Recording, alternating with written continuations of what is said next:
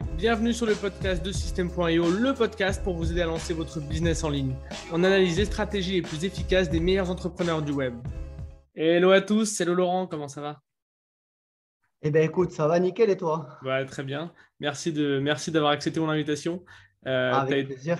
Ouais, tu as été recommandé par euh, Mathias Abalea, donc on le remercie. Ouais, euh, merci Mathias. Mathias, épisode 10 pour les auditeurs, donc épisode 10 sur le copywriting notamment. Euh, très intéressant, je vous le recommande. Euh, ouais, ça me fait plaisir de te recevoir euh, donc, ce soir pour, pour l'épisode numéro 13, si je ne m'abuse.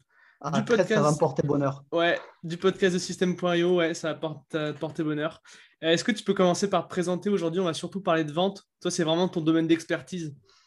tu fais un peu d'assurance aussi, du courtage en assurance notamment, mais vraiment, on va, on va cibler cet épisode sur la vente, un sujet qui est super important pour nos auditeurs, je le sais. Donc, euh, donc, ça va apporter beaucoup de valeur. Est-ce que tu peux te présenter? C'est la deuxième fois que je dis ça. Ouais. Alors, avec plaisir. Donc, euh, moi, c'est Laurent. J'ai 41 ans. Euh, j'habite dans la belle ville de Montpellier, dans le sud de la France. Je suis l'heureux papa de. Un petit peu, j'ai l'accent chantant. Ouais. Je suis l'heureux papa de, de, trois beaux enfants. j'ai fait toutes mes études de commerce. Donc, moi, le commerce et moi, ça, ça remonte à il y a très, très, très, très, très longtemps.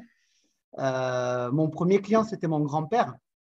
Et euh, quand j'étais petit, euh, je cherchais les cailloux qui brillent dans le jardin. Il y avait des cailloux avec des pépites brillantes. Et du coup, j'installais mon stand de cailloux brillants au bord de la route avec des petits chevalets avec des prix et je vendais des, des cailloux. Et à cette époque, mon grand-père m'a dit Toi, tu seras un bon vendeur parce que tu as réussi à me vendre les cailloux de mon propre terrain. Et tu en as acheté? Ouais, il m'en a acheté, ouais. Et tu avais quel âge? Ah, je vais avoir 6-7 euh, ans. Donc, en fait, euh, je faisais ça pour acheter des bonbons. Et euh, c'était en plein mois d'août. Je m'ennuyais dans un tout petit village où il y avait 300 habitants. Et du coup, je vendais des cailloux. Voilà, c'était ma première, ma première expérience de vente. Après, j'ai vite arrêté l'école. Ça n'avait pas de sens pour moi parce que je ne voyais pas le, concrètement, je ne voyais pas qu'est-ce que ça allait, qu'est-ce que ça allait m'amener. Tu as arrêté l'école en études supérieures? T'as arrêté quand? Non, j'ai arrêté euh, après ma seconde. J'ai fait une seconde euh, scientifique, option scientifique. Euh, et après, ça m'a saoulé. j'ai arrêté. J'ai fait un petit, un petit détour vers le milieu artistique, mais ça m'a aussi vite fait saouler. Qu'est-ce que tu faisais? Je faisais, j'étais dessinateur en exécution et communication graphique. D'accord, ok. Et voilà, sauf que bah, dessiner des lettres et des pinceaux et des bouts de pain toute la journée, n'était pas mon truc non plus. Donc, une fois de plus, j'ai abandonné. Et du coup, euh, comme j'avais besoin d'essence pour mettre de l'essence dans la 205 GTI, parce qu'à cette époque, en roulant 205 GTI, et ça, ça aimait bien mhm. l'essence, je suis parti travailler. Euh, donc, du coup, mon, mon, premier vrai travail, je travaillais dans un magasin euh, comme un cash converteur.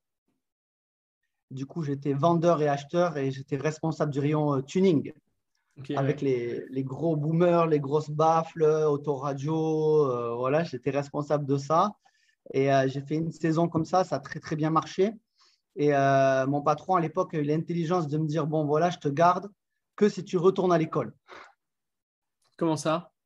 Et eh bien en fait, il m'a dit Je te garde que si tu repars en alternance, finir tes, finir tes études. Pourquoi il voulait que tu finisses tes études? Il voulait te prendre en alternance et du coup, ça lui coûtait peut-être moins cher qu'en tant que salarié, non? C'est quoi le. Non, ça ne lui coûtait pas moins cher. C'était juste humain, en fait. D'accord. C'était juste humain. Il ne comprenait pas qu'un jeune euh, arrête ses études comme ça, et euh, n'aille pas jusqu'au bac. Et lui, c'était vraiment ses valeurs profondes. C'était quelqu'un très cultivé, euh, avec un haut niveau intellectuel. Et pour lui, réussite était égale à études. Donc, en fait, il me l'a décidé. Il m'a dit voilà, je te garde. Il n'y a pas de souci. Tu es un super vendeur. Mais repars faire tes études. Et donc, du coup, je suis parti faire mon BEP vente et mon bac pro vente euh, en alternance. Donc chez lui? Ouais, chez lui. Chez lui, chez lui. Ça a duré deux ans. J'ai tout fait en deux ans. En fait, j'ai fait le, le, le, BEP vente. J'ai fait très, très, très rapidement. Comme j'avais un gros bagage déjà, euh, culture générale, ça allait bien. Du coup, j'ai zappé toute cette partie-là. Je l'ai fait en candidat libre. Je l'ai eu, je eu direct en 3-4 mois, je crois, ou 5 mois, enfin, je ne sais plus. Et après, j'ai fait bac, bac pro vente. Bac Pro Vente, option gestion et animation d'une grande surface. D'accord. Après euh, Bac Pro Vente, j'ai continué en alternance. J'ai fait, euh, j'ai fait un brevet consulaire supérieur, option commerce et distribution. Ah, donc de la vente, c'est cohérent. Voilà. Un brevet, brevet consulaire supérieur, c'est comme un BTS, sauf que au lieu d'être décerné par l'éducation nationale, c'est euh, la Chambre des commerces. Chambre de commerce qui te le donne. Et là, franchement, euh, j'ai grave kiffé parce qu'on nous a appris à faire des études de marché. Voilà, on nous a appris à faire des études de marché, à monter des dossiers pour aller lever des fonds et des financements. Et ça, ça m'a servi plus tard dans ma carrière. Donc là, j'ai kiffé. Euh, j'ai eu un prof de marketing extraordinaire qui s'appelle Monsieur Tardivon. Euh, une dédicace. ouais, à qui je dédicace. Et lors du premier cours, il nous a dit sortez, dégagez de la pièce, allez taper à la porte et ouvrez comme si vous étiez un vendeur porte-à-porte. Et du coup, il a fait sortir toute la classe. On a dû tous re-rentrer dans la classe. Et, euh, et ce cours-là, ce qui est marrant, c'est que je le fais encore en bootcamp. J'ai fait un bootcamp à mes élèves à Lille il y a deux, trois semaines. Et je leur ai fait ce cours-là encore, tellement que ça m'a marqué. Comment ça, tes, tes élèves? Tes profs aussi? Ouais, je suis, euh, je suis consultant en, en, équipe de vente et euh, mentor. Ok, bon, on reviendra un peu là-dessus après. Ok. Ouais, on reviendra encore là-dessus après avec plaisir. Donc, du coup, j'ai kiffé, ça s'est bien passé et tout. Et moi, étant un grand, grand passionné d'automobile, euh, j'ai eu l'opportunité d'aller faire l'école des ventes Renault. D'accord. Donc, du coup, j'ai arrêté mon bac plus 2 euh, et je suis parti à l'école des ventes Renault à Marseille, à la Valentine. Comment tu as Enfin, tu travaillais encore chez la personne qui t'avait demandé de refaire, de finir tes études? Non, j'avais arrêté. Euh, non, non, entre-temps, j'avais, entre-temps, j'avais arrêté. J'avais repris, j'avais repris de mon côté. J'avais fait le tour de la question. Euh, bah, en fait, si tu veux travailler dans un système cash euh, ou un cash converteur, c'est pas ce qu'il y a de plus passionnant. Hmm. Euh, donc, du coup, j'avais arrêté. Ok. J'avais arrêté. Donc là, je pars à Marseille. Je pars à la Valentine pour devenir vendeur de, de voitures. Donc là, j'ai fait un certificat de qualification professionnelle vendeur automobile. Bon, très bien. Un peu de vente aussi, quoi, en fait. Mm-hmm. Donc euh, là, c'était cool. J'ai vendu des voitures. J'ai vendu des voitures chez Renault. J'ai vendu des voitures chez Citroën. J'ai vendu des voitures chez Mitsubishi.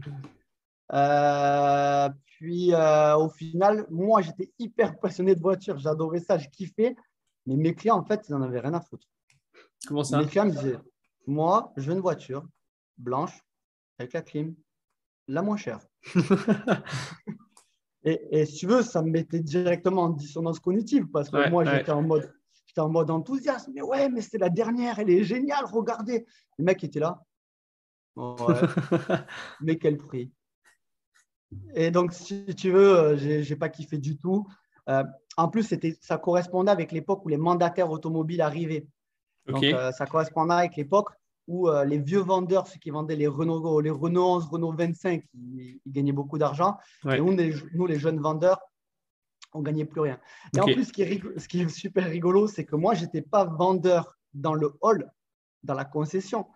Moi, j'étais vendeur secteur. Donc, je devais prendre ma voiture, faire tout le tour des petits garagistes et leur dire bonjour, est-ce qu'il y a quelqu'un dans vos clients qui veut acheter une voiture? Après, j'allais faire le marché, je plantais des drapeaux et je faisais du porte-à-porte aussi. Bonjour, je suis vendeur de Renault. J'ai vu que vous avez une Renault garée devant la voiture. Elle a 2-3 ans. Est-ce que je vous fais une proposition pour euh, euh, changer votre voiture? Euh, voilà, donc du coup, du coup bah, une fois de plus, j'ai arrêté. Normal. On ne change pas les mécanismes habituels. Ok. Et là, je suis parti faire la fête à Londres. Fiesta. Comment ça, tu es parti faire la fête à Londres? Tu as trouvé un boulot là-bas, non? Tu as fait une, as fait une pause En fait, j'avais une cousine qui était, qui, était, qui était barman à Londres. Et elle m'a dit, vas-y, viens, on va rigoler, ça va être le top et tout. Euh, on, va, on va être coloc, ça va être génial. Tu as juste à prendre tes affaires, viens, je te présente toutes mes copines. J'ai dit, quoi, copine Quoi Quoi? Mm copine, alcool? Ok, j'arrive. Très bien, j'arrive. Et euh, du coup, euh, j'ai j'ai pas, pas du tout appris à parler anglais parce qu'en fait, j'étais barman dans un restaurant français. Ok. Et donc, si tu veux, tous mes clients au comptoir, en fait, ils venaient et voyant que je, suis français, en fait, ça leur faisait kiffer de me parler français. Donc, en gros, je parlais français tout le temps. Et les cuisiniers, eux, ils étaient boliviens. Donc, en fait, j'ai appris à parler espagnol. ouais, Londres, c'est une ville hyper internationale, hein, de toute façon. Ouais, c'est euh, ça. C'était super cool. Voilà, après, j'ai fait des, grosses soirées. Euh, grosses soirées électro, jungle, drum and bass et tout, j'ai vraiment kiffé. Mais au bout d'un moment, ça n'avait pas de sens je me dis, ouais, ce que je fais, euh, je construis rien. Ouais. Je suis pas dans le développement, je vis, je suis dans l'instant présent. Tu profites, quoi. Ouais, je suis dans le kiff absolu, mais je fais quoi après ça? Ouais. Euh, euh, Je gagnais très très bien ma vie, mais je claquais à mort. Ouais. Et du coup, euh, j'avais plus de sens. Et du coup, je suis rentré en France, Juste avec quel âge à ce moment-là? Euh, 24, 5, Ouais, ok. Donc, tu étais quand même relativement jeune. Ok. 5, 6 à peu près, tu vois, je ne sais Mhm. plus exactement. Donc euh, là, je rentre en France et là, je travaille chez Narbonne Accessoires. Alors, Narbonne Accessoires, c'est un magasin qui vend des équipements euh, pour équiper les camping-cars et les caravanes. Ok. Donc euh, là, j'arrive remplacement d'été, remplacement d'été. Donc je devais faire deux mois euh, pour les congés. Donc là, j'ai fait deux mois. Euh, en deux mois, j'ai fait le chiffre d'affaires des mecs en un an. Donc les mecs, ils ont dit OK, toi, tu pars pas. Ouais. Donc ils m'ont euh, donc ils m'ont gardé. Euh, j'ai euh, j'ai hyper cartonné. J'ai fait chiffre d'affaires de malade. Ils m'ont envoyé faire de la vente sur salon. Donc j'allais au salon du Bourget. Et je devais vendre sur salon des, des accessoires de camping-car aux, aux- aux personnes du salon. Donc là, j'étais le meilleur vendeur sur le salon du Bourget. Pour te donner un, un peu un ordre d'idée, il y avait 17 vendeurs. Euh, à moi seul, je faisais le chiffre d'affaires du deuxième, troisième, quatrième, cinquième jusqu'au onzième mec. Je prenais tout leur chiffre d'affaires cumulé. Comment ça se fait. Comment ça se fait que tu obtenais des résultats euh, si exceptionnels? Tu vois, là, tu dis que tu as fait le chiffre euh, de un an en deux mois, là, que tu avais, Ouais. avais, le, le- t'avais autant de, de, de- de ventes sur le salon que les, les 2, 3, 4 jusqu'à jusqu'à 11. Qu'est-ce qui fait que tu avais autant de succès en vente? Un truc hyper simple, mais vraiment euh, tellement simple que ça paraît évident, c'est que, euh, c'est que quand quelqu'un venait me voir, je ne perdais pas de vue l'objectif de sa visite, D'accord mais j'en profitais toujours pour le projeter dans d'autres utilisations. Alors, il faut que tu développes un peu là. Ouais. En gros, tu as quelqu'un qui vient te voir, admettons, il a un camping-car, tu vois, Ouais. normal. Il vient et te dit, j'ai un besoin. Je viens pour acheter une table et je viens pour acheter des chaises. Ouais. OK Donc là, je disais, très- donc là, reformulation, très bien, monsieur. J'ai bien compris qu'aujourd'hui, vous cherchez une table euh, et des chaises pour profiter de vos vacances en camping-car. Mm. Ça tombe bien, je vais vous faire faire, euh, je vais vous faire visiter le, le magasin. Donc là, je commence, tu vois, avec le langage corporel, à me déplacer, à transporter le mec dans l'action. Je ne reste pas figé là où je suis. Ok. Tu l'emmènes en je- fait. Ouais, je l'emmène. Et en fait, c'est ça le secret, c'est d'emmener les gens dans le flow. J'emmène le mec à la, à la table et aux chaises et je lui dis bon ben voilà, table et chaises et tout. Je fais qu'est-ce que vous- donc là, le- là, le mec voit que je suis expert en table et chaises, tu vois, donc il sait, il sait, euh, il sait à qui il a affaire. Il achète ses tables et chaises. Je fais pour cette table là, qu'est-ce que vous allez faire? Expliquez-moi. Tu vois, posture du psychologue, tu vois, un petit peu. Les sourcils, Ouais. c'est important. Il faut bien, tu vois, faut bien les froncer pour que la personne voit que tu réfléchis. Hmm, petit geste de tête. Ouais, ok. Ok, vous allez faire quoi? Prendre l'apéro. Hmm, quel genre d'apéro? Ah, vous adorez le vin. Ça tombe bien, j'ai des verres à vin incassables. Bougez pas. Donc là, j'allais chercher les verres à vin. Je mettais sur la table qu'il avait choisie, je mettais les verres à vin, les assiettes. Je dis, Monsieur, il vous faut les assiettes avec, même, ça va ressembler à rien, votre truc. Donc, je lui mettais les assiettes, je lui mettais les coussins. Et en fait, je lui mettais tout jusqu'à ce que le mec il me En fait, dise tu, stop. tu l'obsédais quoi. Tu Ah, l'obsédais à mort en fait. Ah, je l'obsédais de fou. Ok. Et tu n'avais pas des clients qui te disaient, bah en fait, j'ai déjà les, j'ai déjà les, les verres, déjà les, les, les- les assiettes, les coussins, en fait, j'ai besoin d'une table, euh, laisse-moi quoi. Il n'y avait pas des clients. euh, Euh, alors, si tu, euh, ce qui se passe, c'est que si quelqu'un vient te voir et te dit je veux des tables Ouais. et que tu lui réponds on a des super verres, c'est mort. Non, mais même après avoir acheté une table, tu vois. Non, non, parce qu'il y a un biais cognitif qui t'aide dans tout ça. C'est le, Le biais biais de la réciprocité. Ouais. Ou le biais de cohérence même. Ouais, biais de la sympathie, biais de la réciprocité, euh, là, les euh, neurones, tes neurones miroirs aussi. Si tu as passé un moment exceptionnel, si la personne qui t'a vendu une table, elle t'a pas juste vendu une table, elle t'a pas dit, alors c'est une table carrée qui pèse 480 grammes, qui est en aluminium et qui se déroule en trois minutes. Ça, c'est des caractéristiques. Ouais. Les caractéristiques, ça ne transporte pas les gens. Mais si tu leur parles de bénéfices, grâce à cette table, vous allez être, vous allez être euh, euh, de suite prêt pour prendre l'apéro. Si jamais il pleut, elle se plie en seulement deux secondes. Vous allez, être, tr- vous allez pouvoir la replier très rapidement. Hmm. Et donc, si tu projettes les gens dans leur situation avec le produit, si tu leur parles de bénéfices qu'ils vont en tirer et non pas de caractéristiques, parce qu'en vrai, qu'elle pèse 400 grammes ou 300, tout le monde s'en fout. Hmm, hmm. Et là, les gens sont transportés. Et donc, quand tu as transporté les gens avec toi dans une histoire et que tu les as avec hyper bienveillance renseignés, ils vont comprendre que par bienveillance, tu veux qu'ils passent l'apéro le plus formidable possible. Je pense que c'est important ce, ce, terme de bienveillance parce que euh, on peut avoir l'image, tu vois, du vendeur un peu forceur et en fait qui n'est pas du tout bienveillant, tu vois. Et euh, le fait de rester bienveillant, c'est vrai que c'est, à mon avis, c'est quelque chose de, fondamental pour euh, réussir en vente. Ben oui. En fait, si tu n'es pas bienveillant, c'est comme si tu avais une forme ronde mm. et que tu essayais d'emboîter un triangle. Tu vois et ça, même les, même les singes pensés, ils ont compris que ça ne fonctionnait pas.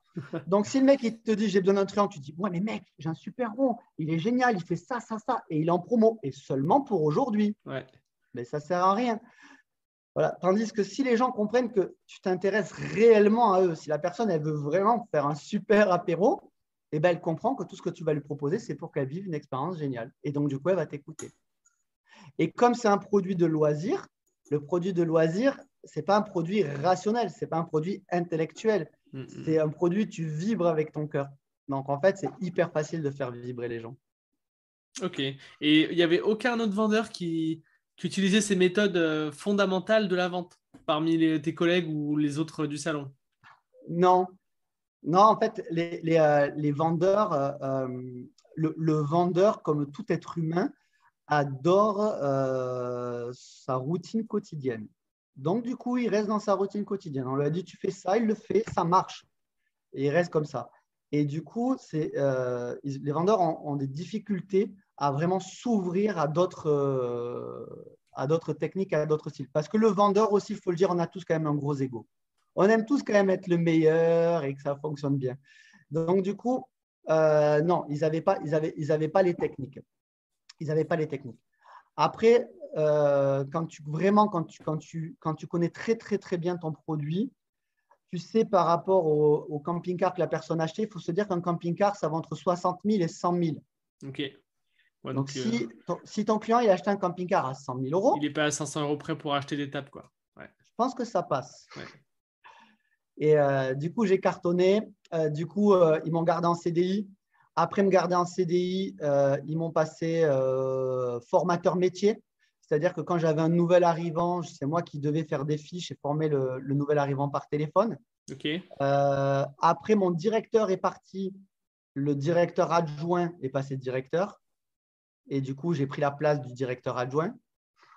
Et après, le directeur adjoint est parti, j'ai pris la place du directeur du magasin. Et donc, en fait, j'ai fini exactement chez Narbonne Accessoires, mon poste s'appelait responsable magasin. OK. Donc, j'ai fini responsable magasin. Donc, j'avais une équipe de commerciaux, j'avais une équipe technique avec des techniciens qui posent des produits et mhm. j'avais une équipe de vendeurs. Et du coup, les, vendeurs, tu les formais euh, aux méthodes que as, dont tu parlais tout à l'heure? Tu vois, bénéfices vs caractéristiques, euh, les principes de, D'ailleurs, les principes, je vais juste le, mentionner. Tu parlais des, principes d'influence, d'influence et manipulation de Robert Cialdini, qui est un excellent livre de vente, euh, notamment. Que je, que je n'ai jamais lu. Ah, que tu n'as jamais lu, d'accord, ok. Non. Ok. Du coup, là, tu, savais que tu avais ça en tête ou alors. Euh, enfin, je veux dire. Mais, mais, ça, c'est pas Robert qui l'a inventé. Non, non, non, mais bon, il a théorisé, tu vois, il a, il a mis sur papier. Euh, euh, non, je ne savais pas. Alors, ce qui, ce qui est marrant, c'est que pour la petite histoire, moi, je suis dyslexique mhm. et TDAH. Donc, déjà, j'ai beaucoup, beaucoup de mal à lire et j'ai beaucoup de mal à figer mon attention. Donc, je, je ne lis jamais ou quasiment jamais. Ok. Très récemment, j'ai commencé à lire, mais quand je dis très récent, c'est il y a 3-4 mois. Et, euh, et, là, euh, j'essaye de me focus, donc je lis. Alors ça, c'est un tip pour ceux qui ont du mal à lire, c'est acheter le livre et la piste audio. Ok. Donc j'achète le livre papier et j'achète la piste audio. Et je me mets la piste audio en x2, sinon ça va pas assez vite. Ouais. Et, euh, et, je lis, et là je, là, je lis un, livre, un livre semaine. Ok. Bon, on parlera un petit peu de livres à la fin de Celui-là, je ne l'ai jamais lu. D'accord, ok. Je te, donnerai des tips de lecture. Celui-là, je ne l'ai jamais lu. Ok, ça marche. Ok, bah, je pensais que tu parlais de ce livre-là, mais du coup, euh, bah, très bien. Bah, lis-le hein, si tu veux le lire, parce qu'il est excellent. Mais, euh, mais voilà, parenthèse fermée. Du coup, tu, tu, finis responsable de magasin dans ouais, je finis responsable de magasin. Et du coup, je porte mon magasin qui était euh, sur 40 magasins de France à peu près. Ouais. je le porte dans le top 3. D'accord. Je le, je le porte dans le top 3 au mode euh, des contracts euh, génial. C'est-à-dire que moi, mes vendeurs, on est en short en claquette. Comment tu fais pour euh, le monter dans le top 3 Vous étiez combien au début? Euh, en fait, je le, je le, monte dans le top 3 avec l'équipe en place. Je ne fais, pas de, je fais pas de recrutement. Je fais juste du développement, du développement commercial. tu, leur tu apprends à tes commerciaux à vendre avec tes méthodes. Du coup, ils deviennent tous bons. Et du coup, c'est un peu exponentiel. quoi. Exactement. Mhm. En fait, même si tu veux, même ça peut paraître rigolo, mais le, le papier de toilette des camping-cars est spécifique. Il a besoin de se biodégrader dans les toilettes. Il n'y a pas de tout à l'égout. Donc, les personnes venaient pour acheter un rouleau de papier toilette, ce qui est un, achat classique. Et, euh, et, en fait, euh, je leur avais appris à mes vendeurs à. Ils prenaient un caddie, donc le mec était avec son panier, et pour que le client soit conditionné, je lui faisais poser le, panier au client et je faisais prendre un caddie. pour ça peut pas... grossir euh, artificiellement, enfin, le conditionner à prendre un peu plus, c'est ça? Mais oui, mais, pas que imagine, tu viens acheter des papiers de toilette, c'est super léger, tu le mets dans ton panier. Ouais. Mais qu'est-ce que tu fais si le mec il te met 10 assiettes ou s'il te met une batterie au plomb dans ton panier? Tu ne peux plus le porter. Mhm. Et comme tu ne peux plus le porter, tu n'as qu'une envie, c'est retourner à la caisse parce que tu ne peux pas porter ton panier. Ok. Alors que si tu as un caddie, bah, tu le remplis. Ouais, ouais, tu le remplis jusqu'à. Ouais. ouais c'est pour ça que les grandes surfaces ont fait des caddies plus grands, de plus en plus grands. Mmh, J'ai rien, inventé. rien inventé. Hein. Ok. Et donc, du coup, on prenait le caddie du client et on faisait tout le tour du magasin. Et on remplissait les caddies des clients avec le client, mais en mode, tu vis une expérience. Euh, vraiment en mode où on questionnait où c'est que vous allez partir avec votre camping-car, quelles sont vos passions, vos hobbies, de quoi vous allez avoir besoin. Euh, et il y a un petit traumatisme du camping-cariste, c'est que euh, tu as toujours peur qu'il te manque quelque chose. Ah ouais, du coup, ça incite à acheter, quoi. Ouais, voilà. Et Tu, dois parer, tu, dois, tu dois parer à toutes les éventualités. Manque d'eau, manque d'énergie, manque de gaz. Et du coup, tu peux faire de la vente additionnelle, mais avec des produits à étiquette. Hein, tu peux vendre des produits, une antenne parabole à plus de 3 000 euros. Hein, ça passe. Ouais, ça passe. Tu as des groupes électrogènes à 10 000. Tu n'as pas que des assiettes. Hein. Ouais. Puis ça fait, ça fait 3% du budget du camping-car, donc ça va. Exact.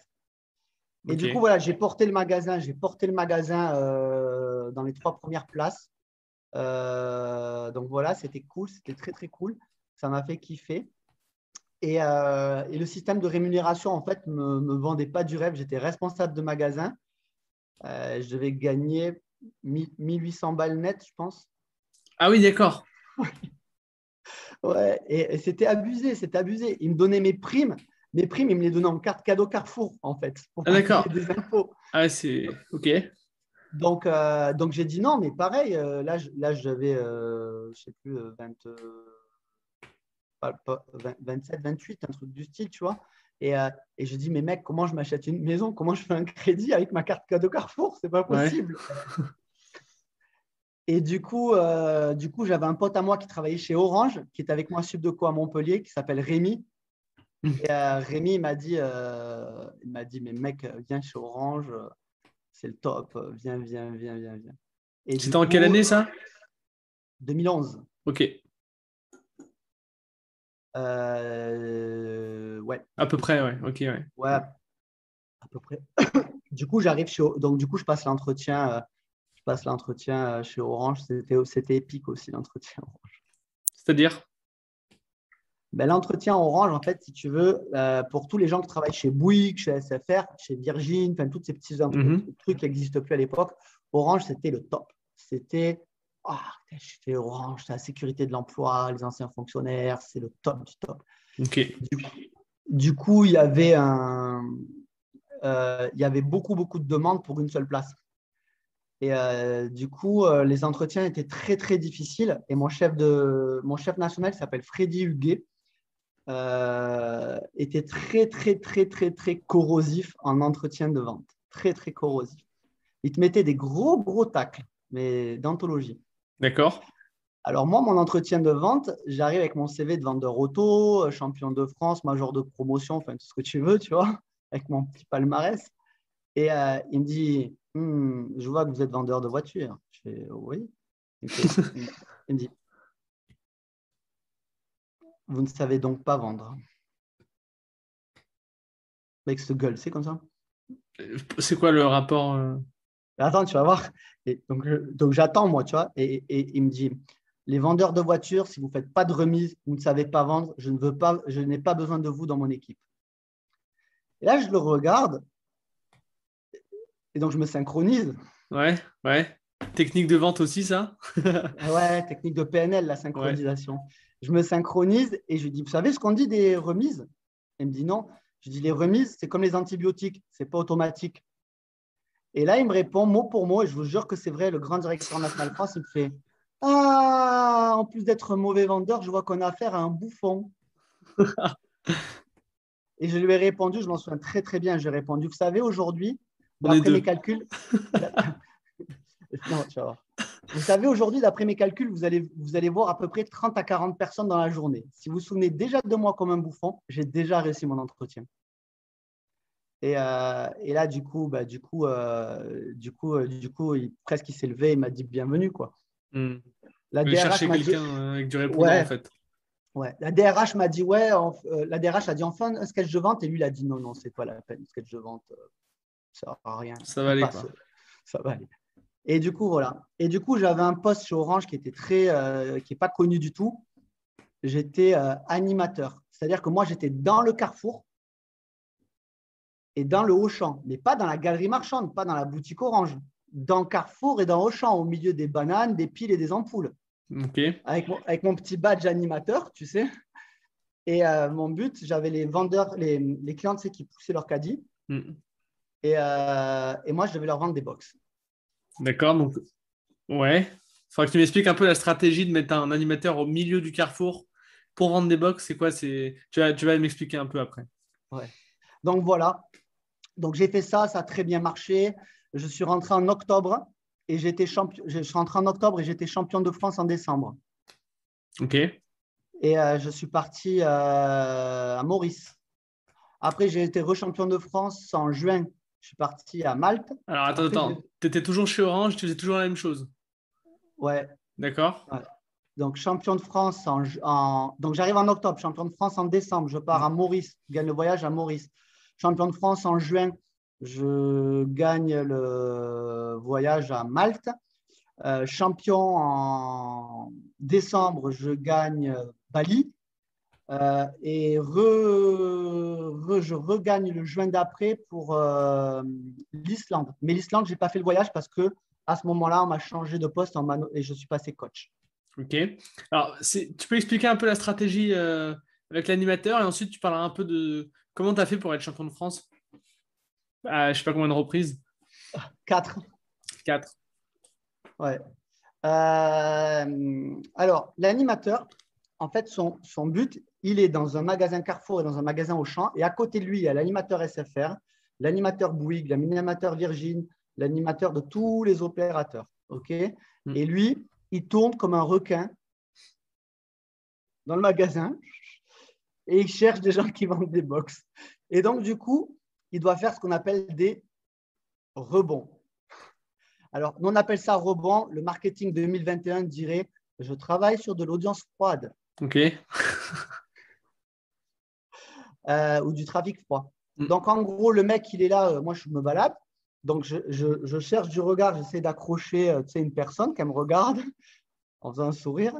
Et la personne, elle me dit Vous êtes du magasin? Oui. C'est où les piles? Et j'ai dit Les piles? Mais venez, je vais vous montrer. Allez, je transporte le client jusqu'au rayon des piles. Et, et là, du coup, je choisis les piles du mec. Alors, euh, c'est quoi comme pile? Vous allez les mettre dans quoi? Le mec, il me dit bah, dans ma radio. Ok, c'est génial. Et comment vous faites pour écouter de la musique avec votre radio? Ah, ben j'ai des CD. Des CD, mais c'est cool et tout. Mais vous avez combien de CD Une centaine? Ah, ok, c'est beaucoup déjà. Mais est-ce que vous aimeriez, vous qui êtes amateur de musique, avoir la musique illimitée? Le mec il dit ben ouais, et sans jamais payer un CD, même les dernières nouveautés. Le mec il dit ouais, comment ça Venez, je vous montre. Et ouais, 10 heures. Et là, tu traverses le magasin et euh, je lui vendais 10 euh, heures euh, premium avec la box, le bouquet télé, Beansport, Canal, tout. Et, et, et, là, ce que je faisais, c'est que vente additionnelle, upsell, upsell de fou, le mec vient pour des piles. Je finis par lui vendre 10 heures, mais une fois que c'est bon, j'ai le point d'ancrage avec le client, c'est exactement la même technique qu'avec la table et les chaises. Monsieur, je vois que vous avez une alliance. Félicitations. Qu'est-ce qu'elle a comme téléphone, votre épouse? Ah, elle a un vieux téléphone. C'est quand son anniversaire? Dans deux mois? Et si vous pouviez lui faire un cadeau en avance, le dernier téléphone pour seulement 1 euro, ça serait pas cool hein? Ouais, c'est cool. Hein je vais vous expliquer comment ça se passe. Combien elle paye? Elle est chez qui? Elle est chez SFR. Combien elle paye? Ok, vous avez des enfants? Oui, ils sont chez qui? Combien ils payent? Et là, je faisais toute la revue de toute la famille entière. Je mettais tous les prix de tous les contrats. 10 balles, 5 balles, 30 balles, 50 balles, tu vois, tout ce que je pouvais mhm. en, termes de tarifs. Je faisais un diagnostic complet. Euh, télé, alarme, tout, tout, tout, tout, tout, tout, diagnostic complet. J'arrivais à une mensualité par mois. Et euh, comme les opérateurs, ils se piquent des clients les uns les autres, en fait, pour changer, c'est à des remises, moins de 10 euros pendant un an, pendant deux mois et tout. Et du coup, avec les remises, en gros, je baissais le budget des gens. Mensuellement, je leur baissais le budget et changeais tous les téléphones. Et, et, en fait, c'est comme ça, une fois de plus, qu'avec un contact, je faisais 10 euh, ventes. Et pendant ce temps-là, les autres, ils sortaient les rames et ils étaient obligés de faire des ventes, des ventes, des ventes, des ventes à mort. et, euh, encore une fois, j'aimerais bien savoir quel est le, quel est le, pourcentage de clients, tu vois, euh, qui vont vraiment euh, assez loin dans le processus et quel est le pourcentage de clients qui juste s'arrêtent au pile et disent bah merci, j'ai plus besoin, tu vois? Je ne peux pas te dire, euh, mais tu n'as pas 100% de réussite. non, faut pas se dire que faut pas, enfin, le, 100%, les taux, de, les taux de transfo à 100% et tout, c'est faux. Non, non, bien sûr. c'est le client, c'est une pochette surprise. Je, je l'accueille, je mets le, plus de cœur que je peux, le plus d'enthousiasme, je, le sers au mieux et surtout, je, lui parle d'abord de son objectif qui est mm. important pour lui. Hein. Mm, mm, euh, et, après, euh, ben, naturellement, si j'ai bien fait mon travail, les gens naturellement t'écoutent. Tout le monde ne prend pas, quasiment tout le monde t'écoute par contre. Après, euh, voilà, après les gens, après les gens ne changent pas parce qu'il y a des réticences, des réticences, des croyances limitantes, il y a plein, plein, de choses qui se passent dans la tête des gens. Mais euh, ouais, c'est, euh, je sais pas, un, sur trois, ouais, un sur trois, tu peux le, faire. Après, tu sais, il y a une statistique en marketing qui est euh, imparable. Quelqu'un qui t'a fait confiance une fois pour un produit à 1 euro, tu as 20% de chances qu'il t'achète un produit 10 fois plus cher. Une fois que tu as vendu un produit 10 fois plus cher, tu as 20% de chances qu'il te rachète un produit 10 fois plus cher.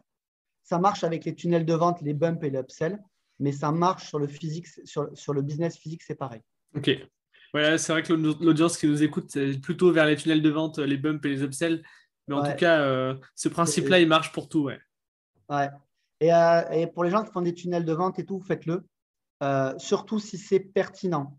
Surtout s'il y a un lien pertinent et surtout s'il y a un lien vraiment dans la curiosité et la joie d'avoir ce truc-là en plus.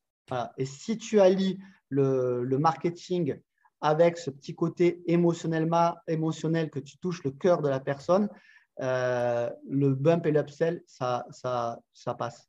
C'est un peu plus compliqué, tu vois, dans, dans, un, dans, un, tunnel de vente, de toucher le cœur de la personne, comme tu dis, dans la mesure où tu n'es pas forcément en échange, tu vois, avec elle. Tu vois, t'es pas en vente téléphonique, tu as un échange avec la personne, mais quand tu envoies quelqu'un sur une page de capture, une page de vente, une page de paiement, tu n'es pas en échange forcément avec elle, tu vois, elle a un texte et, euh, et c'est pas exactement la même chose, tu vois. Je ne sais pas si tu as des conseils là-dessus. Ouais.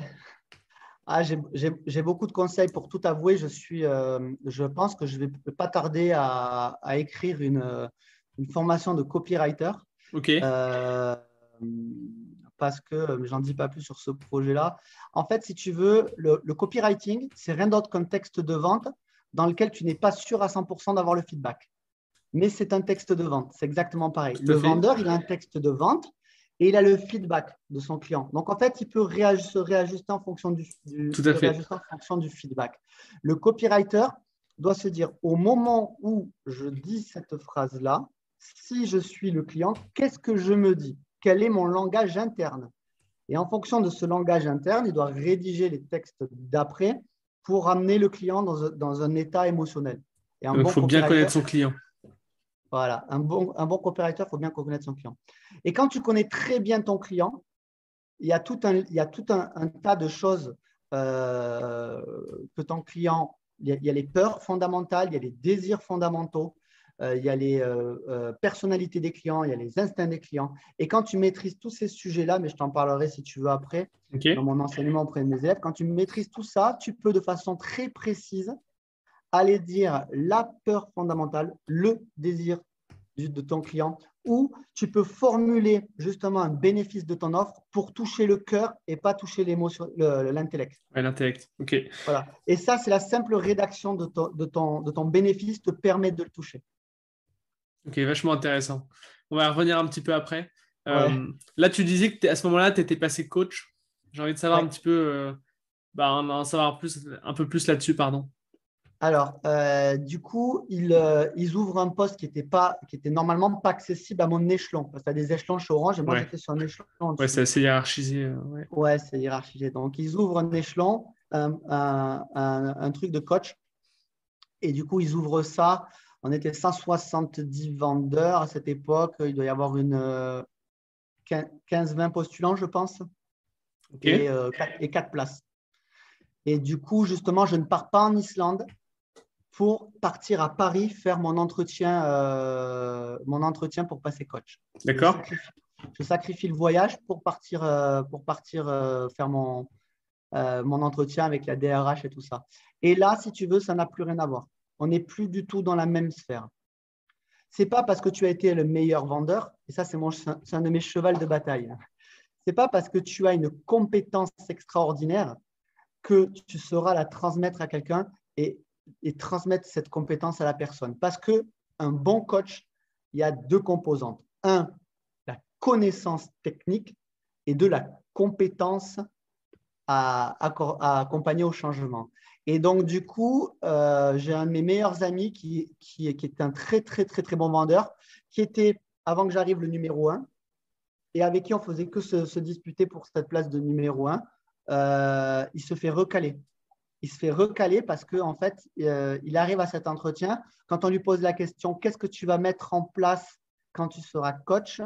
Et il a dit directement, je vais corriger les gens et leur dire ce qu'il faut faire et machin. Et ça, en fait, c'est tout ce qu'on n'attend pas d'un coach. Qu'est-ce qu'on attend d'un coach? le, le, le, le, coach il doit comprendre qui tu es, il doit comprendre euh, quel est ton potentiel, quels sont tes désirs, quels sont ton objectif, et il doit euh, te faire voir les ressources que tu as en toi pour réussir à atteindre euh, cet objectif-là. Oui, d'accord, ok. C'est très difficile parce qu'en fait, la seule chose qui te permet de faire, c'est questionner la personne. Voilà. Sinon, tu es, sinon, tu es consultant. Sinon, tu dis, je te conseille de faire ça, de mettre ça, ça, ça et ça en place. Ça, c'est du consulting. Hmm. Le coaching, tu dois questionner la personne. Elle doit choisir son objectif, ça doit venir d'elle et tu dois l'accompagner vers cet objectif-là. OK. Donc euh, là, je réussis mon poste, je réussis mon entretien, je suis euh, coach et, euh, et, je dois coacher les vendeurs en porte-à-porte de fibre optique. Ok, intéressant. Donc là, j'ai coaché tous les vendeurs de, euh, de la région de Bordeaux. Euh, je les ai coachés pour commercialiser la fibre optique en porte-à-porte.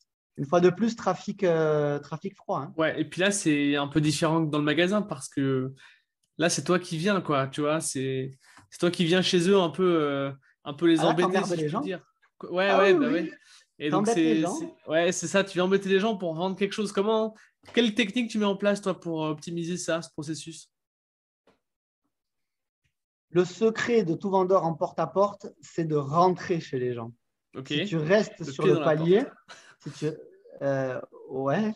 Non, voilà, si tu restes figé sur le palier, si hmm. ton langage corporel est droit, je me recule un peu, si tu es figé droit comme ça sur ton palier, bah, tu, rentres, euh, tu, ne peux pas, tu ne peux pas rentrer chez les gens. L'objectif prioritaire d'un vendeur en porte-à-porte est de rentrer chez les gens. Une fois que tu es rentré chez les gens, tu peux commencer euh, à questionner, à pitcher. Euh, tu peux commencer à faire du travail avec ton client. Mais ça ne se fait pas sur le palier. Sinon, Comment tu rentres chez les gens? Quand tu connais bonjour, ouais, bonjour. Comment tu rentres chez les gens à ce moment-là? Tu rentres chez les gens, tu rentres chez les gens en utilisant ton corps et en, ayant une posture qui sous-entend de façon naturelle que c'est ce qu'il faut que tu fasses. Et ça marche? Parce que moi, j'ai déjà des vendeurs qui viennent à ma porte, ils ne rentrent pas. Hein. Jamais ils rentrent chez moi, en fait. Ah, alors, si tu veux ma statistique, je rentre chez 90% des gens. D'accord, ok. Bah, J'aimerais savoir comment tu fais, parce que chez moi, personne ne rentre. Quoi. J'ai pas, dit je... pas dit je vends, hein, attention. Je non, je parle de rentrer là. Ouais. Ouais, ben, c'est très simple. C'est très, très simple. Tu mises sur le, le, ce qui est le plus important pour l'être humain, c'est la curiosité. D'accord. Rien, aucun, aucun, aucune motivation au monde pour un être humain n'est plus important que la curiosité et la créativité. D'accord. Il, y a 6 millions d'années, l'être humain, l'Homo erectus, en a 6 millions d'années. Il y a 6 millions d'années, l'argent n'existait pas. Hmm. L'argent, c'est arrivé il y a 6 000 ans avant Jésus-Christ. Comment il faisait le mec à l'époque pour se motiver s'il n'y avait pas l'argent? Il y avait, Pourtant, il faisait des choses. Il ne restait pas comme un con tout seul dans sa caverne. La survie. Ouais, la, survie. voilà, survie, reproduction, l'instinct social pour discuter avec son groupe. Et quand il avait tous ses besoins primaires de fait, ben, il fallait bien qu'il s'occupe. Et qu'est-ce hmm. qu'il faisait? Il était curieux. Il, allait visiter son environnement et créatif. C'est pour ça qu'on dessinait sur les grottes. Hmm. La pyramide de Maslow, oui. Hmm, ah ouais, la pyramide de Maslow, je peux t'en parler pendant moins de deux heures de, du non fondé de la pyramide de Maslow. Ah, c'est vrai, ben, on, passera après dessus. Euh, parce que là, tu me fais penser un peu à la pyramide de Maslow, tu vois, besoins primaires, etc. Je, pense que j'ai, je pense que j'ai à peu près un cours que je fais à mes élèves qui doit durer deux heures, je, rigole pas. On le résumera en deux minutes tout à l'heure. Ouais, j'ai un cours de deux heures qui est euh, pourquoi la pyramide de Maslow, euh, c'est pas, c'est, pas ça. Bon, on, verra à la fin de l'épisode pourquoi c'est pas ça. Ouais, pour les plus euh, motivés des auditeurs. Mais du coup, comment tu rentres chez les gens avec la curiosité? Alors, en fait, je toque, toc, toc, toc, toc, toc. Bonjour, c'est Laurent d'Orange. je ne sais pas si vous avez vu, il y a eu des travaux dans votre rue.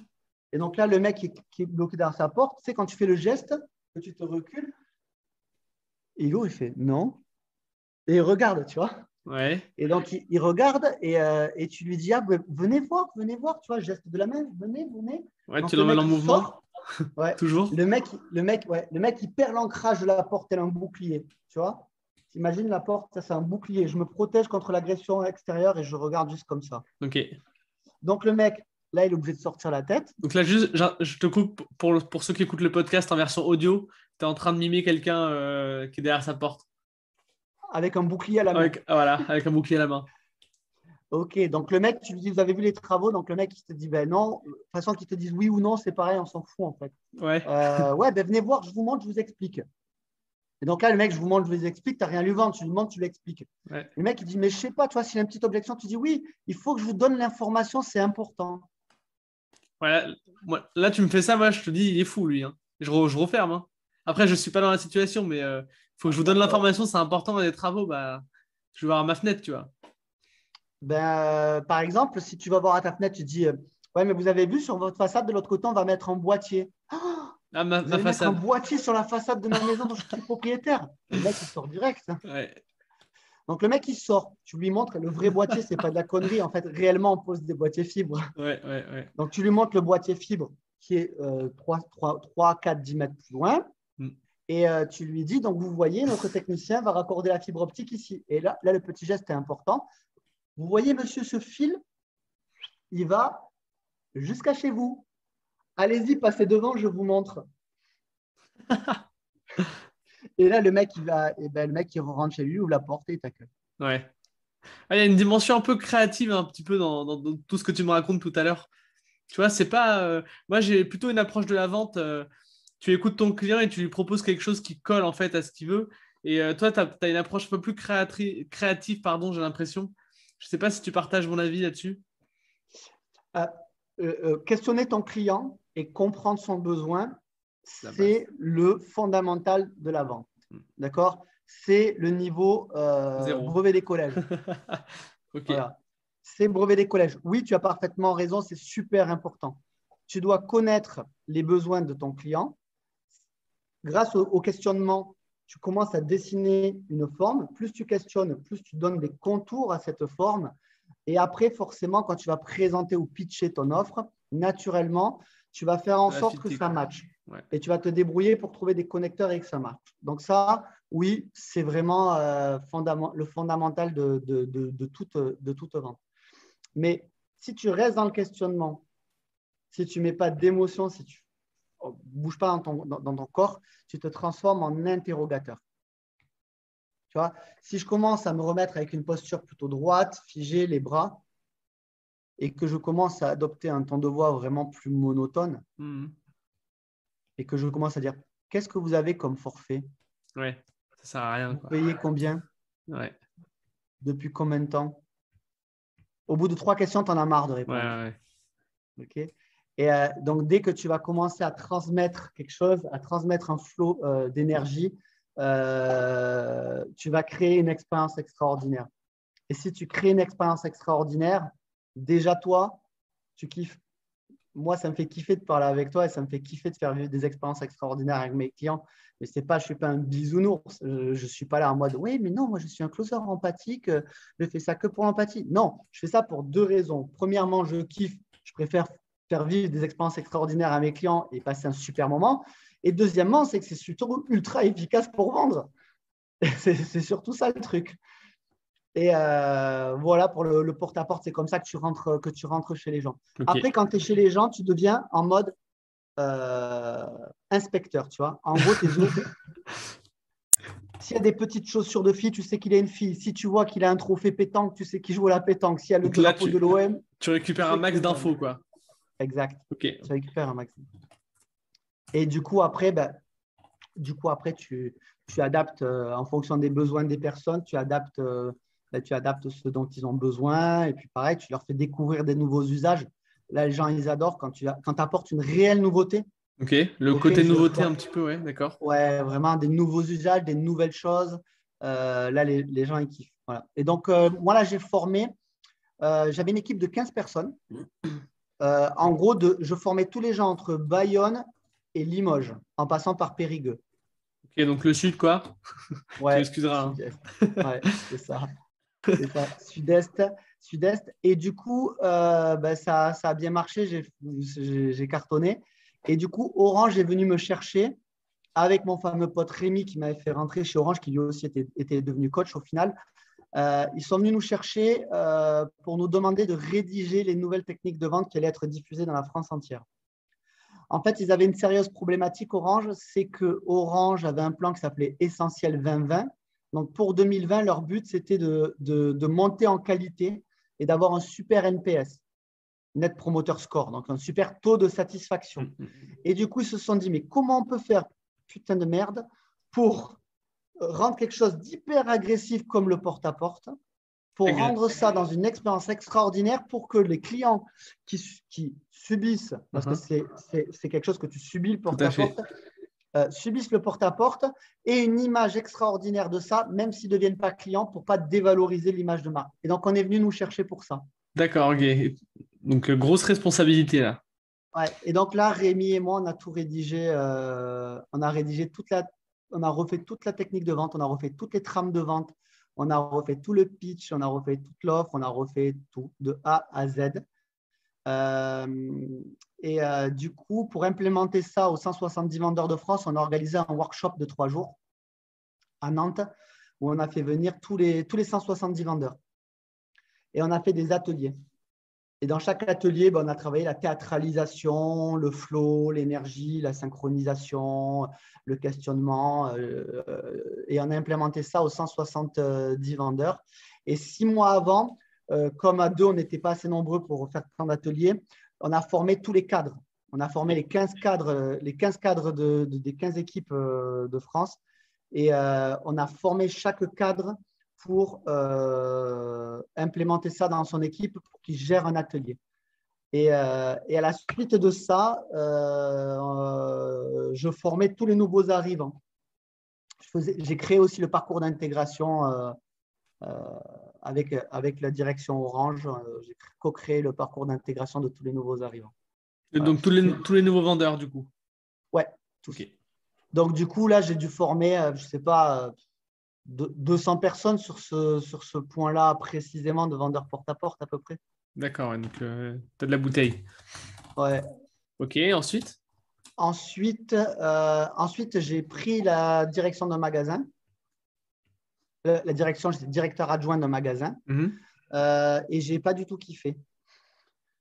Pas assez au contact Trop de paperasse ouais, euh, tu sais, là, tu as paperasse, inventaire, procédure de ceci, hmm. procédure de cela. Et, euh, et je n'ai pas du tout kiffé parce que euh, j'avais. la population des vendeurs porte-à-porte, c'est quand même une population de vendeurs qui ont la niaque. Hein. Vendeurs de mmh. porte-à-porte, pour, quand, quand tu, ça s'appelle porte-taper. Quand tu tapes aux portes à peu près 100 euh, portes par jour, tu vois, et, que tu, et que tu rentres dans à peu près 20-30 portes et que tu fais à peu près 10-15 déballes, il faut avoir une résilience énorme pour faire ce métier-là. Tu m'étonnes. Et euh, du coup, c'est des gens, des garçons et des filles euh, qui en veulent. Tu vois, c'est des jeunes en général et c'est des gens qui, qui ont la contact et qui ont la niaque. C'est des donc, pitbulls, quoi. Ouais, c'est des pitbulls. Et donc, on donc j'étais dresseur de pitbull et on m'a mis dans un magasin de caniche. ok, d'accord, j'adore l'image. Et, et, on m'a dit Ah, mais Laurent, euh, tu es champion du dressage de pitbull, toi, le chien de combat, c'est ta spécialité? Je dis Ouais, bien sûr, chien de combat, c'est ma spécialité.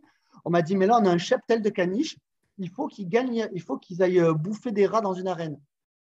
Et, et j'ai dit Mais non, en fait, c'est pas possible. Euh, les personnes que j'avais dans ce magasin-là, c'était les personnes un petit peu plus âgées, dans un milieu un petit peu plus rural, alors que la, hmm. la, fibre optique, c'est urbain. Donc là, c'est un milieu rural. Euh, certaines personnes, elles avaient 25 ans de carrière, elles étaient rentrées pour piquer les pièces des cabines téléphoniques hmm. euh, et elles s'étaient retrouvées vendeurs parce qu'on ne savait pas où les mettre. Donc en fait, euh, trop gros décalage. Mais c'est pas, je ne dis pas ça, ce n'est pas leur faute, c'est ma faute.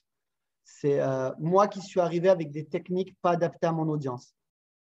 Voilà. je suis arrivé avec un truc trop punchy, trop loin dans le trop loin dans les techniques de vente vraiment poussées, dans le langage corporel, la théâtralisation, l'émotion, le décryptage euh, des yeux, tout ça, trop loin. Je suis pas du tout là-dedans en fait. Ouais. Et euh, j'ai raté, euh, j'ai raté mon, j'ai raté cette expérience-là. Ok. Du coup, c'est ouais, c'était un petit peu un échec personnel. Du coup, est-ce que toi, parce que là, toi, tu, là, avec du recul, tu as une vision très, comment dire très pas précise, mais je veux dire, euh, euh, non, j'ai oublié le mot, mais tu as quand même une vision vachement, euh, oh, c'est le mot qui me manque, comment dire, authentique en fait. Tu vois, tu prends tes responsabilités dans cet échec en disant que c'est vraiment toi qui n'as pas donné les bonnes, les bonnes clés pour ton audience. Est-ce que sur le moment, tu t'es, tu étais conscient de ça? Non. Non, ok, donc c'est pour ça que tu n'as pas réagi du coup peut-être. Non, sur le moment, je ne suis pas conscient de ça. Sur le moment, je suis en colère. Ok. Euh, au niveau de l'émotion, alors moi, je suis voilà, l'émotion est au centre de mes préoccupations. J'en parle très souvent mhm. dans mes accompagnements. Euh, quelle émotion tu ressens? Pourquoi tu la ressens? Quelle émotion symétriquement ressent ton prospect? Donc là, à ce moment-là, je suis en colère. Je suis en colère parce que moi, je suis dans une situation où je suis sur un piédestal. Il faut, faut, se dire, voilà, je, suis quatre fois champion de France, euh, mais j'ai recréé les techniques de vente de la France entière. Euh, j'ai une carrière extraordinaire. On me change de filiale, on me met dans une autre filiale en boutique. Là, j'arrive, je suis personne. Hmm. Euh, du coup, par rapport à ton image de toi, c'est pas évident à gérer et euh, je l'ai pas, je l'ai pas, je l'ai pas hyper bien géré. et du coup, moi, je me suis dit ouais, mais ça, je l'ai fait, ça marche. Et du coup, je suis, c'était trop punchy, c'était trop avant-gardiste pour ce, pour ce, pour ce public-là. Et du coup, sur le moment, je m'en rends pas compte en fait. Sur le moment, je ne me dis pas c'est moi. Sur le moment, je n'ai pas assez d'humilité, je n'ai pas assez de recul pour hmm. me dire c'est moi. Je me dis c'est les autres. c'est ça le mot que je voulais te dire tout à l'heure, avec beaucoup d'humilité en fait. Ouais. Non, non, mais euh, je me, sur le moment, je ne me dis pas ça. Je me dis c'est les autres. Ouais, tu, sais, tu, tu, rends la justification. Ouais, mais ils sont nuls, et nanani, nanana, machin. c'est facile de remettre la faute sur les autres. Hein. C'est euh, le bah, piège. C'est toujours, plus facile que de dire putain, en fait, tu pensais être bon et t'es qu'une merde. Peut-être pas non plus, mais bon. Euh, et, en fait, ce que j'aurais dû comprendre, c'est que, ouais, c'était des caniches, mais ils avaient probablement d'autres talents. J'aurais peut-être pu faire des concours de beauté, des concours d'agilité. J'aurais peut-être pu fédérer autrement. Et ça, je n'ai pas, je n'ai pas su le faire. Je n'ai pas su le faire. Du coup, je suis parti en burn-out. Ah oui, d'accord. Ouais, ouais, ça m'a fait tilter. J'arrivais pas à comprendre, j'arrivais pas à comprendre, je suis parti en burn-out. Et j'ai demandé à Orange une rupture conventionnelle pour créer mon entreprise. D'accord. Voilà. Après, j'ai un pote qui me dit je vends des assurances, c'est super, c'est génial. Je rentre chez Generali en, tant que, en tant que conseiller commercial terrain. Donc là, vendeur, quoi. vendeur d'assurance. Ouais. Ben, en même temps, je sais rien faire d'autre. Hein. Ça va, c'est plutôt bien quand même.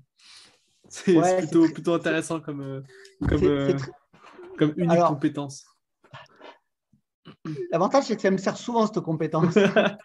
tu m'étonnes. Alors, conseiller commercial terrain, ce qu'il faut imaginer chez Generali, c'est que le conseiller commercial terrain n'a pas de fichier client, il n'a pas de leads.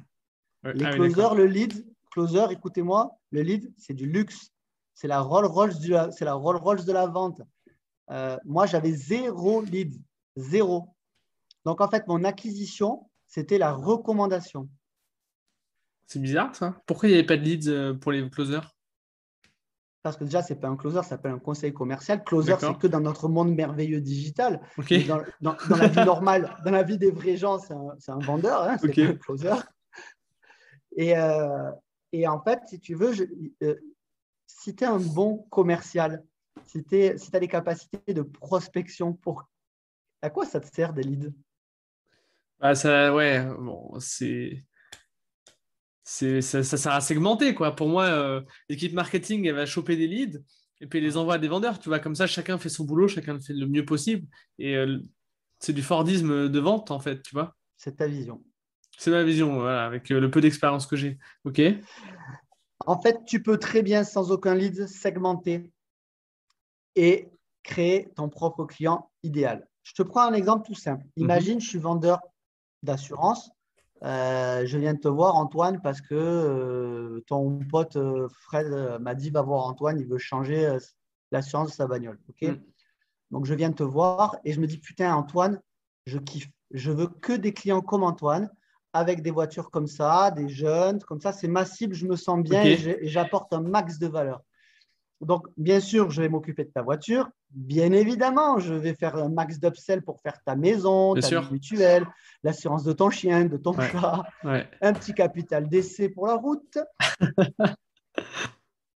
Et en fin d'entretien, il suffit tout simplement que je te dise écoute, Antoine, c'est génial. Euh, j'ai passé un super moment avec toi. Maintenant, euh, qui, comme toi, est jeune avec une voiture euh, sympa, avec qui je peux avoir ce niveau de relation À qui tu penses? Et donc, je vais te poser des questions orientées pour rester dans ma cible. Hmm. Si je veux rester avec des jeunes dynamiques, avec des voitures, je te dis qui est comme toi, jeune, dynamique? Au contraire, imagine, tu n'es pas du tout ma cible. Et moi, ce que je veux faire, c'est travailler avec des professions libérales, avec des infirmières. Mhm. Je vais tout simplement te poser la question. Alors, Antoine, euh, merci de m'avoir fait confiance, d'être client chez moi. J'ai euh, une spécialité, c'est les professions libérales parce que j'ai des produits hyper adaptés. Euh, à qui tu penses comme profession libérale autour de toi? Bah, Tu vas peut-être me dire, je ne sais pas, machin. Ton ostéopathe, par exemple, il est sympa. Comment il s'appelle? Pierre? Pierre. Ok. Et quand tu t'es cassé la jambe, tu t'en souviens Tu m'as dit que tu t'es cassé la jambe au vélo. C'était qui l'infirmière la, jolie fille qui est venue te voir? Ah, Virginie, Virginie. Donc, tu fais un check où tu prends tous les noms de toutes les personnes qui sont dans, la, dans ta liste en fait, de, de cibles. Et en fin d'entretien, quand tu as pris toutes les personnes, tu cherches la personne où tu te dis j'aurai le plus de facilité à avoir son numéro. Celui-là, Antoine va me le donner facilement. Et donc, tu dis à la personne ben, ah, tiens, donne-moi le numéro de Fred euh, ou de Paul ou de Virginie, tu m'as dit qu'elle était sympa. La personne prend son téléphone, parce qu'on ne se souvient pas des numéros par cœur. Ben elle scrolle, elle te donne le numéro, et tu dis Attends, mais maintenant que tu as ton téléphone, donne-moi celui de Fred, donne-moi celui de Paul, donne-moi celui de Virginie. Et tu sors, et sors le, le, carnet de contact de ton interlocuteur. En fait, c'est un marché d'assurance où la recommandation, comme ça, le référol, ça se porte plutôt bien. En fait, c'est pour ça que tu n'as pas besoin de leads. Euh, dedans, c'est ça? Ouais, mais en, vrai, je pourrais vendre n'importe quoi avec exactement le même système, ça ne changerait rien. Ok. Euh, prends, un produit au hasard, je ne sais pas, un canapé.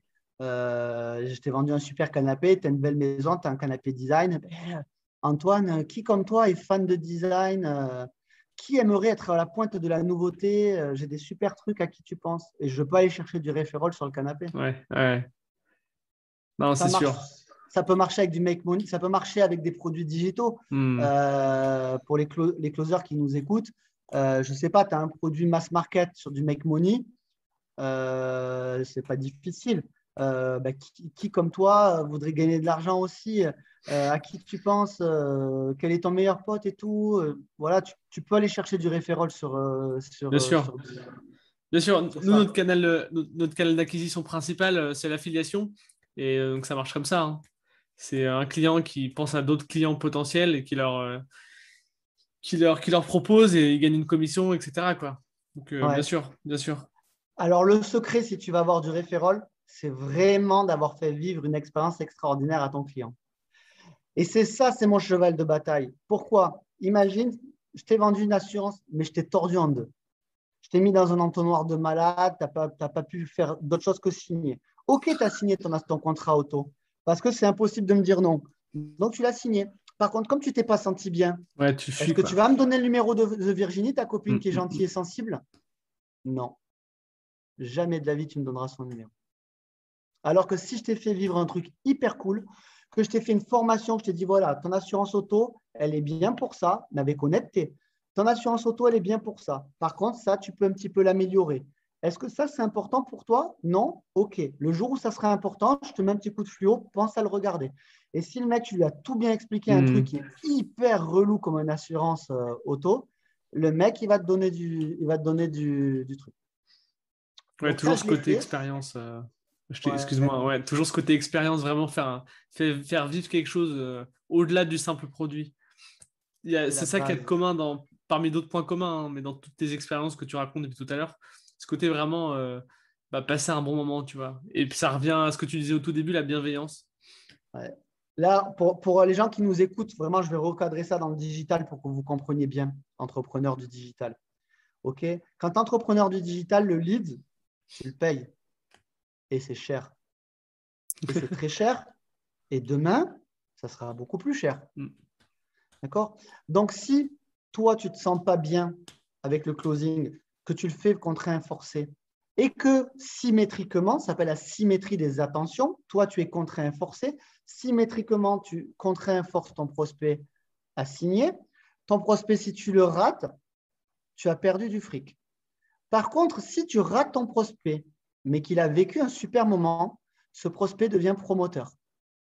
Alors oui, ce prospect, ne t'a pas rapporté de l'argent et tu n'as pas la fierté de ton taux de transformation et tu n'as pas la fierté de ton suivi euh, de cash en disant j'investis 10, je récupère 15. Par contre, ce prospect-là, tu ne peux pas le quantifier. Mais c'est lui qui va mettre des pouces, c'est lui qui va mettre des cœurs, c'est lui qui va mettre des j'aime, c'est lui qui va te faire des gentils commentaires même s'il n'a pas acheté. Et ton vrai client, celui qui a l'argent pour acheter, c'est parce que tous tes promoteurs auront mis des gentils pouces et des gentils cœurs que lui achètera. Et quand tu as compris ça, tu as compris que ton fric, même si tu n'as pas transformé, même si tu n'as pas transformé en client, mais si tu as hmm. transformé en promoteur, il n'est pas perdu. Hmm. Tu, as pris 100, tu as pris 100 et tu as fait un promoteur hmm. ou un client. Ça change tout. Ça, ça, te change aussi toi, ton, ton humeur interne, ta résilience interne. Si tu fais que des moments kiffants, en fait, tu fais qu'une journée géniale et ta vie est super. Mais si tu es tout le temps en lutte et en opposition avec tes clients, et eh ben en fait, au bout d'un moment, lutter te fatigue. Et c'est pour ça que tu es en perte d'alignement. Surtout, surtout, surtout pour les entrepreneurs qui sont des coachs, des thérapeutes et des aidants. Encore plus. Parce que cette population-là, sa vocation, son énergie du cœur de la vocation, c'est d'aider les gens, pas être en opposition. Donc voilà le, le point vraiment pourquoi euh, je mets toujours l'expérience au centre de mes préoccupations. C'est d'une part parce que je me protège moi-même mhm. et j'ai envie de vivre un moment agréable, et d'autre part parce que je sais que c'est un investissement. Je sais que, que les gens vont, vont, vont faire des promoteurs et l'argent va revenir euh, inévitablement. Ouais. ah, c'est une belle approche. Hein. Ne, pas se dire que parce que la personne n'achète pas, tout est perdu. En fait, pas du tout. En fait, tu répands des, des petites graines hein, tout le temps. quoi. Exactement. Et ça, c'est une vision binaire. Sinon, tu te retrouves dans une vie qui est où, un, j'ai réussi à vendre, je suis bon, zéro, je n'ai pas réussi à vendre, je suis nul. Et donc, en fait, le, quand, tu es enfermé dans une situation binaire, c'est hyper compliqué de, bien le vivre. Hmm. Alors qu'il existe une situation, c'est OK, euh, je n'ai pas transformé mon prospect en client. Par contre, il a vécu une expérience géniale. il n'a pas signé pour X ou Y raison, et là, on pourra en parler des facteurs externes et des facteurs internes, on pourra en parler pendant des heures. Mhm. Mais au moins, j'ai passé un bon moment, la personne a passé un bon moment. Si jamais un jour elle, est, elle a l'argent, c'est un blocage d'argent, si elle, si elle arrive à se mobiliser, elle reviendra me voir naturellement. Et même si elle ne revient pas me voir, eh ben, c'est toujours mieux d'avoir une petite armée de promoteurs qu'une armée de détracteurs. Mhm, c'est sûr. C'est sûr. Voilà. Après, bon, pour finir l'assurance, après, si tu veux, j'ai très, très, très, très bien gagné ma vie dans l'assurance. Mais méga bien. Je me golden gavé, c'était trop cool. Ils ont changé le système de rémunération parce qu'on gagnait trop d'argent. Euh, et du coup, ça m'a, ça m'a, ça m'a, ça m'a saoulé parce que du coup, je, ne gagnais plus assez en fait. Et du coup, j'ai créé mon cabinet de courtage avec, euh, avec mon épouse. Et du coup, on a, on, a encore un business physique, un cabinet de courtage en, en, assurance. Voilà. Et euh, ce cabinet-là, aujourd'hui, je l'ai lancé avec mon épouse. Et aujourd'hui, c'est mon épouse qui s'y consacre à 98% du temps. Voilà, moi, je fais que du stratégique. Je fais plus de, je fais plus je fais plus de terrain. J'arrête. Aujourd'hui, tu fais quoi, toi, maintenant? Tu fais de la formation surtout? Alors, aujourd'hui, je fais plusieurs choses. Déjà, je forme les closers et je forme les entrepreneurs qui commercialisent leur propre offre. C'est mes, deux, mes deux cibles de clientèle, closer et entrepreneurs commercialisant leur propre offre. Euh, j'aide aussi les entrepreneurs qui euh, développent, commencent à développer leur équipe commerciale. Donc, commencent à avoir des besoins en recrutement, en, animation, qui commencent à se poser des questions. Euh, comment recruter la bonne personne, où la trouver, comment la déceler dans un entretien d'embauche, comment l'animer après, comment lui transmettre les valeurs de l'entreprise, comment transmettre l'essence de, de l'entreprise. Une bonne commission c'est pas suffisant? Hein? Je dis une, bonne commission, un bon variable Non. Le, pas suffisant. la, commission et le variable, on en revient à l'histoire de l'argent. L'argent, c'est 6000 ans d'humanité, de, c'est à peu près. Enfin, c'est 6000 ans avant Jésus-Christ, donc on va dire c'est 8000 ans. À échelle de 6 millions, c'est même pas, même pas 0,1%, c'est que dalle. Euh, l'argent, c'est une énergie qui s'appelle l'ambition. OK? Euh, être le meilleur, gagner plus d'argent, c'est l'énergie de l'ambition. Si tu restes coincé dans une énergie d'ambition, tu n'es pas, euh, pas un être plein et complet. Donc, du coup, même si tu gagnes très bien ta vie, si tu fais un truc qui est pourri pour très bien gagner ta vie, à un moment, tu en perds le sens. Mm, Ça ne le mm, fait mm. pas. Donc, du coup, le seul moyen de te driver sur le long terme, c'est d'aller chercher dans l'énergie de la vocation et dans l'énergie de la contribution quelle est ma vocation, pourquoi je suis sur cette planète. Euh, et euh, ça, c'est la vocation et la contribution, comment je contribue euh, au, reste de l'humanité. Hmm. C'est exactement pour ça que je, ne suis, que, que, je close de moins en moins et que je ne fais que former.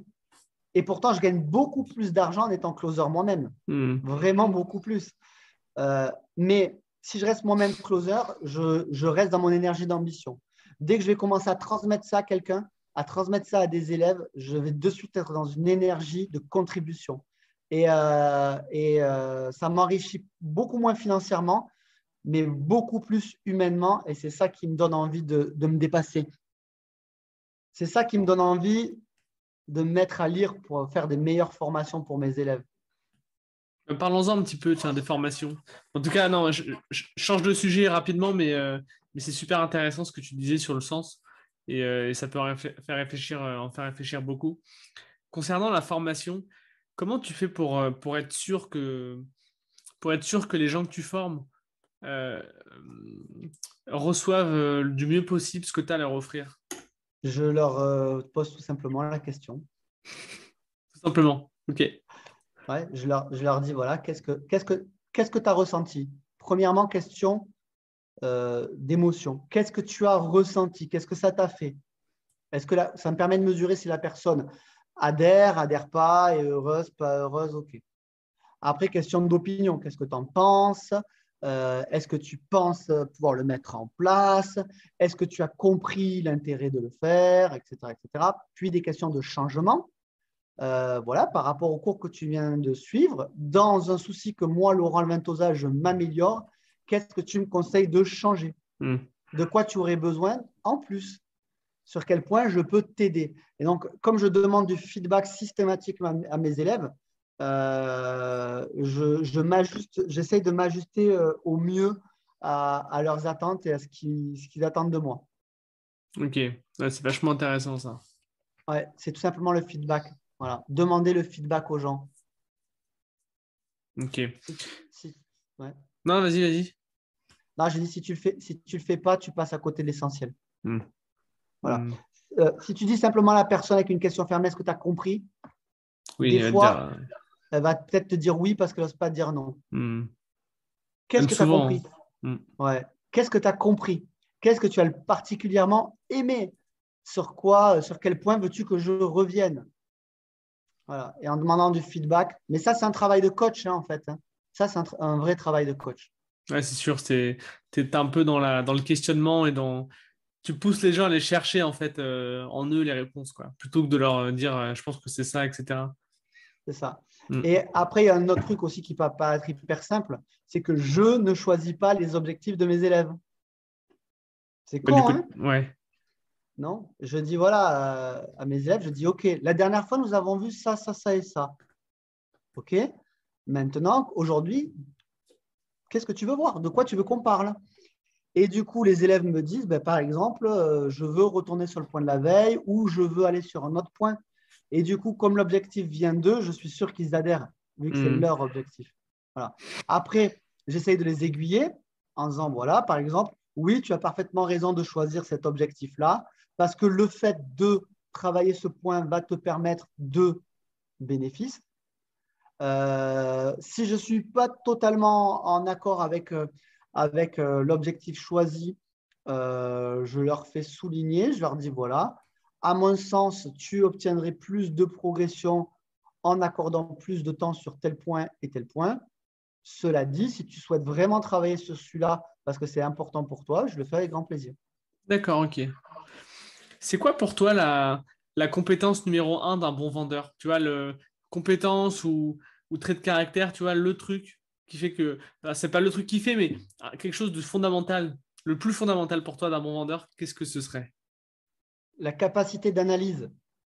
D'accord La capacité d'analyse. Et euh, la capacité d'analyse, c'est la jonction entre euh, la capacité d'écoute, avoir une excellente écoute, mais avoir aussi la capacité à poser d'excellentes questions.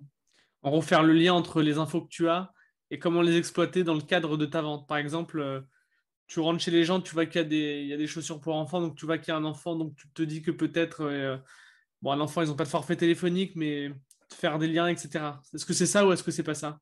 Ouais, c'est une composante de l'analyse, mais je, je vais beaucoup plus loin dans l'analyse, beaucoup plus précisément et beaucoup plus finement. Ok, Comment on peut Euh, travailler ça? Vas-y, je t'en prie. Déjà, la, déjà, la base, la base c'est euh, la personnalité de l'humain. Qu'est-ce qu'un être humain? C'est pour ça que dans mes cours de vente, les premiers cours, c'est de l'anthropologie. Les gens ils me disent Ouais, mais mec, moi, je veux devenir vendeur. Pourquoi tu m'expliques euh, ce que c'est l'homo sapiens et l'euro erectus? J'en ai rien à foutre.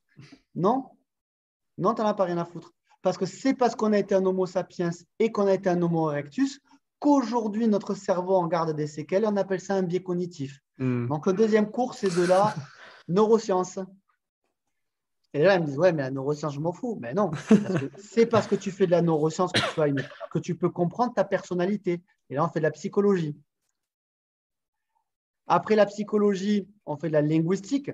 Parce que euh, si, tu comprends la, si tu comprends les personnalités des gens, il va falloir transmettre des, euh, transmettre des choses. Euh, et on fait de la systémique, de la cybernétique. Pourquoi, la- pourquoi les choses est un enseignement de choses? Pourquoi, quand je te prends l'exemple de je rentre chez la personne avec mon langage corporel, pourquoi je rentre? Si je dis tout simplement à la personne je veux regarder chez vous, ça ne fonctionne pas. Par contre, si la personne est en mouvement, que d'abord elle a eu le machin, plus le truc, plus l'émotion, plus le ci, plus le mi, et que toute la chaîne s'est mise en place, là, ça fonctionne. Hmm. Donc, en fait, l'analyse, vraiment la, la base, la base, base, base, c'est comprendre le fonctionnement de l'être humain. Se comprendre soi-même, déjà. Avant d'essayer de comprendre les autres, on va essayer de se comprendre soi-même. Donc, on travaille sur soi-même. On a un gros module dev- développement personnel. On travaille sur la personnalité, les instincts, les émotions, l'anthropologie. Après, on commence à, comprendre. Et c'est que quand tu as cette base-là que tu peux comprendre si ton, si ton euh, euh, interlocuteur euh, regarde à droite, regarde à gauche, son langage corporel ou emploie tel mot pour donner telle objection, c'est que si tu as compris ça que tu peux analyser. Sinon, tu n'as hmm. rien analysé. C'est intéressant. Ta formation, c'est que du, c'est que en, physique, c'est pas, c'est pas une formation en ligne. Il n'y a pas des modules tournés, etc. Non, non, il y a des modules tournés. Elle est en ligne. Euh, elle, est en ligne. Il y a des modules tournés. Je vais avoir une 20, ou 30 heures de modules tournés. Euh, après, je fais un coaching de groupe une fois par semaine et un coaching individuel une fois par semaine sur trois mois. Ok, ça marche. Voilà. Et après, par contre, ceux qui, en fait, c'est quasiment que du digital. Par contre, comme moi, j'adore rencontrer des gens. Euh, dès que je peux aller rencontrer mes élèves, je le fais. Je, kiffe ça. Là, je suis allé voir mes élèves à Lille. Là, ceux qui reviennent me voir au mois d'août. Je vais voir une autre élève dans les Pyrénées dans, pas très longtemps. Euh, et dès que je peux, je me déplace. Ok, ça marche. Ouais, il y a vraiment ce côté. Euh, tu apportes de l'importance au côté un peu, un peu physique réel. Ouais. Moi, je n'ai pas besoin de 20 ou 30 élèves par mois. J'en ai rien à faire, en fait. moi, j'en veux peu j'en veux 3 à 6 par mois, mais chacun les choisir sur le volet et que symétriquement, ouais, mais que symétriquement, ils m'aient choisi moi. Ils disent voilà, Laurent, c'est un personnage, il a ça, on m'aime ou on m'aime pas, et j'accepte très bien qu'on m'aime pas. Et d'ailleurs, il y a beaucoup de gens qui ne m'aiment pas du tout. J'ai une personnalité très clivante, mm. mais au moins ceux qui ont choisi savent pourquoi ils viennent me voir moi. Et ils mm. comprennent que moi, je ne suis pas le disciple de Dan Locke euh, ou, euh, ou d'autres Américains qu'on ne citera pas.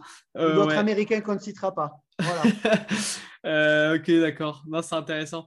J'ai envie de te demander, tu parlais beaucoup, on a beaucoup discuté du côté du, du, côté d'entraîner les gens, tu vois, les mettre en mouvement, etc.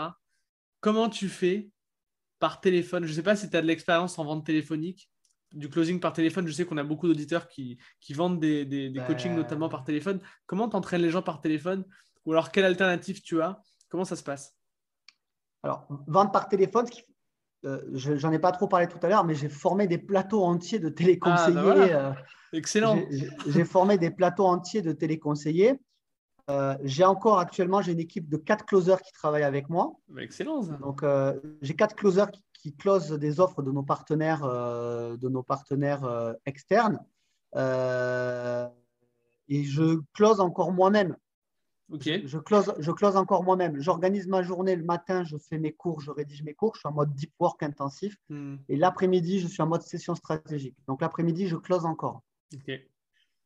Donc, en fait, comment tu crées le, le ta question, c'était comment tu crées la dynamique euh, par, euh, par téléphone, mais exactement pareil que dans la vraie vie. C'est-à-dire que euh, tu fais varier le ton de ta voix pour faire des moments de silence pour que vraiment la personne comprenne que là, c'est grave.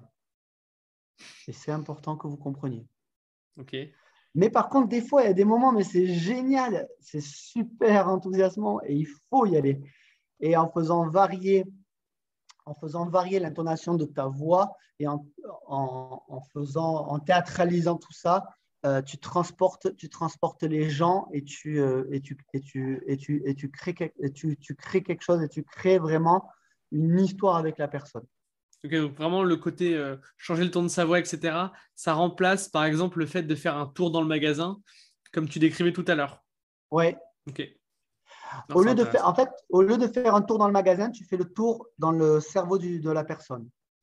D'accord. Et, tu vas volontairement. Et, tu vas volontairement. Alors, euh, c'est purement de la manipulation. Il hein. faut, être honnête, il faut être réaliste, il faut appeler un chat un chat. C'est purement de la manipulation. Tu vas faire vivre des états émotionnels à cette personne-là. D'accord? Le, closing, si tu restes sur quelque chose de linéaire et monotone, ça ne fonctionne pas ça ne marche pas et tu t'épuises en argumentation et réponse aux objections. Il y a des moments, des moments à la personne où tu, vas euh, la mettre dans un état plutôt joyeux, plutôt féerique, et tu vas la projeter dans quelque chose de cool, notamment l'utilisation avec le, produit ou l'offre. Mais il y a des moments où tu vas la ramener sur terre avec quelque chose de plus terre à terre, avec des, des, problèmes financiers, avec des problèmes personnels, avec, avec d'autres choses. Comment tu. Vas-y, vas-y, je t'en prie. Et euh, en fait, si tu veux, le, le problème numéro un des closers, c'est qu'on leur a appris à questionner. On leur a fait une trame. Tout le monde pense qu'être un bon closer, c'est d'avoir la bonne trame, c'est poser les bonnes questions. Et on leur a appris à questionner. Et le closer, le premier truc qu'il veut questionner, c'est trouver le problème. Et quand il va trouver le problème, qu'est-ce qu'il va faire? Il va parler du problème et des conséquences du problème. Mm-hmm. Puis, pour que les conséquences du problème aient plus d'impact, il va aller impacter les autres sphères de la personne à base de et qu'est-ce qui va se passer pour mon entreprise si? Et qu'est-ce qui va se passer pour ton corps si? Et mm. ton conjoint, il te verra comment? Ouais, ça, c'est un peu la technique aussi euh, utilisée dans les, dans les webinars, euh, tu vois, les conférences en ligne, etc., qui terminent sur, une, sur la vente d'un produit. C'est un peu aussi une trame qui peut être utilisée euh, dans ce cadre-là. Ouais, de, de toute façon, le, que ce soit trame de copywriting, trame de webinar, c'est-à-dire script de webinar, trame de vente, il y a d'énormes similitudes. Hmm, bien sûr. Voilà. Je, vais préparer des vidéos sur le sujet. Je suis juste débordé, je n'ai pas le temps de le faire, mais j'ai toutes les idées pour, vous expliquer toutes les similitudes. C'est exactement pareil. Petit 1, accroche. Si tu es copywriter, tu fais une accroche. Si hmm. tu es vendeur de box dans un magasin, le mec, tu lui dis, viens, on va changer des piles. Si tu es vendeur en porte-à-porte, -porte, tu lui dis, vous avez vu les travaux ce n'est rien d'autre qu'une accroche. OK Après, petit 2, susciter la curiosité et l'intérêt.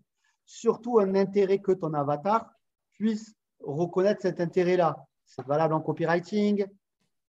Vous, avez déjà constaté que si vous vivez ça, c'est parce que si vous avez douleur ou si vous voulez douleur sans peine. Hmm. Pareil, on, est, dans le même, exactement dans le même euh, registre le déroulé, c'est d'arriver jusqu'au problème. D'accord? Euh, Et là, les personnes, alors là, il y a deux écoles. J'avais, euh, le débat avec, euh, avec deux personnes aujourd'hui même sur, sur, sur Facebook. Là, tu as vraiment deux écoles. Tu as l'école de ceux qui tournent le couteau dans la plaie du problème. Et trifouille, trifouille, trifouille, trifouille, trifouille. le script classique, c'est euh, quel est d'après vous votre problème? OK. Depuis quand dure votre problème? Euh, Quelles sont les conséquences de ce problème? Quelles sont les répercussions de ce problème? Quel est le coût de l'inaction? Ça, ça, ça c'est une partie de script classique mm, mm, mm. euh, Très utilisé en copywriting, ouais. Très utilisé en copywriting, très utilisé en, en, closing. Et après, implication des autres sphères. Très bien, mais ça aura quelles répercussions sur votre famille? Et vous, énergétiquement. Tu, le couteau dans l'appli, quoi. Tu... Et, vous, et vous, énergétiquement, quand ça fera tant de temps que vous n'utilisez pas mon produit, vous vous sentirez comment? Hmm. Et d'après vous, ça va s'améliorer? Hmm. Non. Eh oui. Ah oui. Et comment vous allez vous sentir? Et votre mari à côté de ça, comment il va le vivre, votre mari? Parce qu'il vous aime, votre mari, quand même. tu, mets le bazar dans la tête des clients, enfin des prospects, du coup. Voilà, ça, ça c'est l'école ça c'est l'école number one. Je, mhm. Attention, euh, je, mets vraiment un méga, méga mea culpa. Je ne dis pas que ça ne fonctionne pas. Ça fonctionne dans certains types de clients, dans certaines typologies. C'est nécessaire quand certaines personnes sont, sont dans le déni de réalité. OK? Mais quand tu as un problème, quand tu as un client qui a un problème identifié, qui est à base de bonjour, euh, je pèse 200 euh, bombes, euh, je veux perdre du poids. Est-ce que tu penses que ton client il a besoin de dire et quelles sont les conséquences de ma perte de, ta prise de poids? Ben, En l'occurrence, j'ai déjà eu des pages, notamment sur la perte de poids, qui convertissaient avec des arguments comme ça. Donc en l'occurrence, ça fonctionne en toute objectivité, mais, mais c'est vrai que ce n'est pas la seule méthode et, certaines personnes se, se, questionnent sur notamment le côté éthique de ces méthodes-là. Alors, moi, honnêtement, je, on me prête souvent l'étiquette de euh, défenseur du closing éthique. Ok. Alors que, alors que pas du tout. J'ai déjà bien dit, moi, petit 1, ce que je veux, c'est kiffer mon entretien. Ouais, il n'y a pas d'éthique dans tes critères, bien sûr. Et, petit 2, je veux gagner de l'oseille. Mm-hmm. OK? Il n'y a pas d'éthique. Après, euh, euh, moi, je veux, je veux aussi que. Enfin, il n'y a pas d'éthique, j'exagère, parce que je veux que mon client lui aussi se régale, passe un super moment et, euh, et vraiment l'utilité et qu'on résolve vraiment son problème. D'accord? Donc, je suis quand même pas éthique, mais très, très, très bienveillant, très bienveillant de moi. Ok en fait, ce qu'il faut savoir, c'est que quand, un, quand un être humain euh, tu commences à lui faire euh, euh, remarquer ses problèmes, tu peux le faire culpabiliser. Ça, c'est important. Tu peux dégrader son image de soi. Et dans tous les cas, au niveau des neurosciences, tu vas sécréter de l'hormone négative. Et quand ton cerveau, le cerveau humain, n'est pas capable de raisonner sur du négatif. Déjà, le cerveau humain ne comprend pas les négations. Si tu lui dis n'aie pas peur, le cerveau humain comprend mmh peur. Il faut que j'ai peur. Bien sûr. ça, c'est la base. Si tu dis à quelqu'un, pense pas à un éléphant rose, tout le monde pense à un éléphant rose, évidemment. Mm. Le mec, tu dis, pense pas à un éléphant rose, tu as l'image de l'éléphant rose, Bien sûr. le flash. Les auditeurs, on a dû avoir le flash, tous. on a tous eu. Mm. Euh, donc, si tu commences à ancrer du négatif, tu, tu le, terreau du changement ne fonctionne pas. Ce qu'il faut savoir, c'est que quand la personne, elle t'appelle, en fait, elle t'appelle à l'aide. C'est ça qu'elle fait. L'acte d'appeler et pour dire tiens, j'ai vu ton copie, ça me parle, c'est qu'il veut de l'aide. En fait, c'est ça que la personne, elle veut. Elle veut de l'aide. Elle ne t'appelle pas pour que tu l'expliques pendant 107 ans son problème. Oui, c'est important d'être sûr qu'on parle bien d'un problème pour s'assurer qu'on peut le résoudre. Mm. Mais elle ne t'appelle pas, pas pour lui dire ouais, euh, tu as été nul et euh, tu vas euh, entraîner ton, la, faillite de ton entreprise et ton mari. Ce n'est pas son but, d'accord?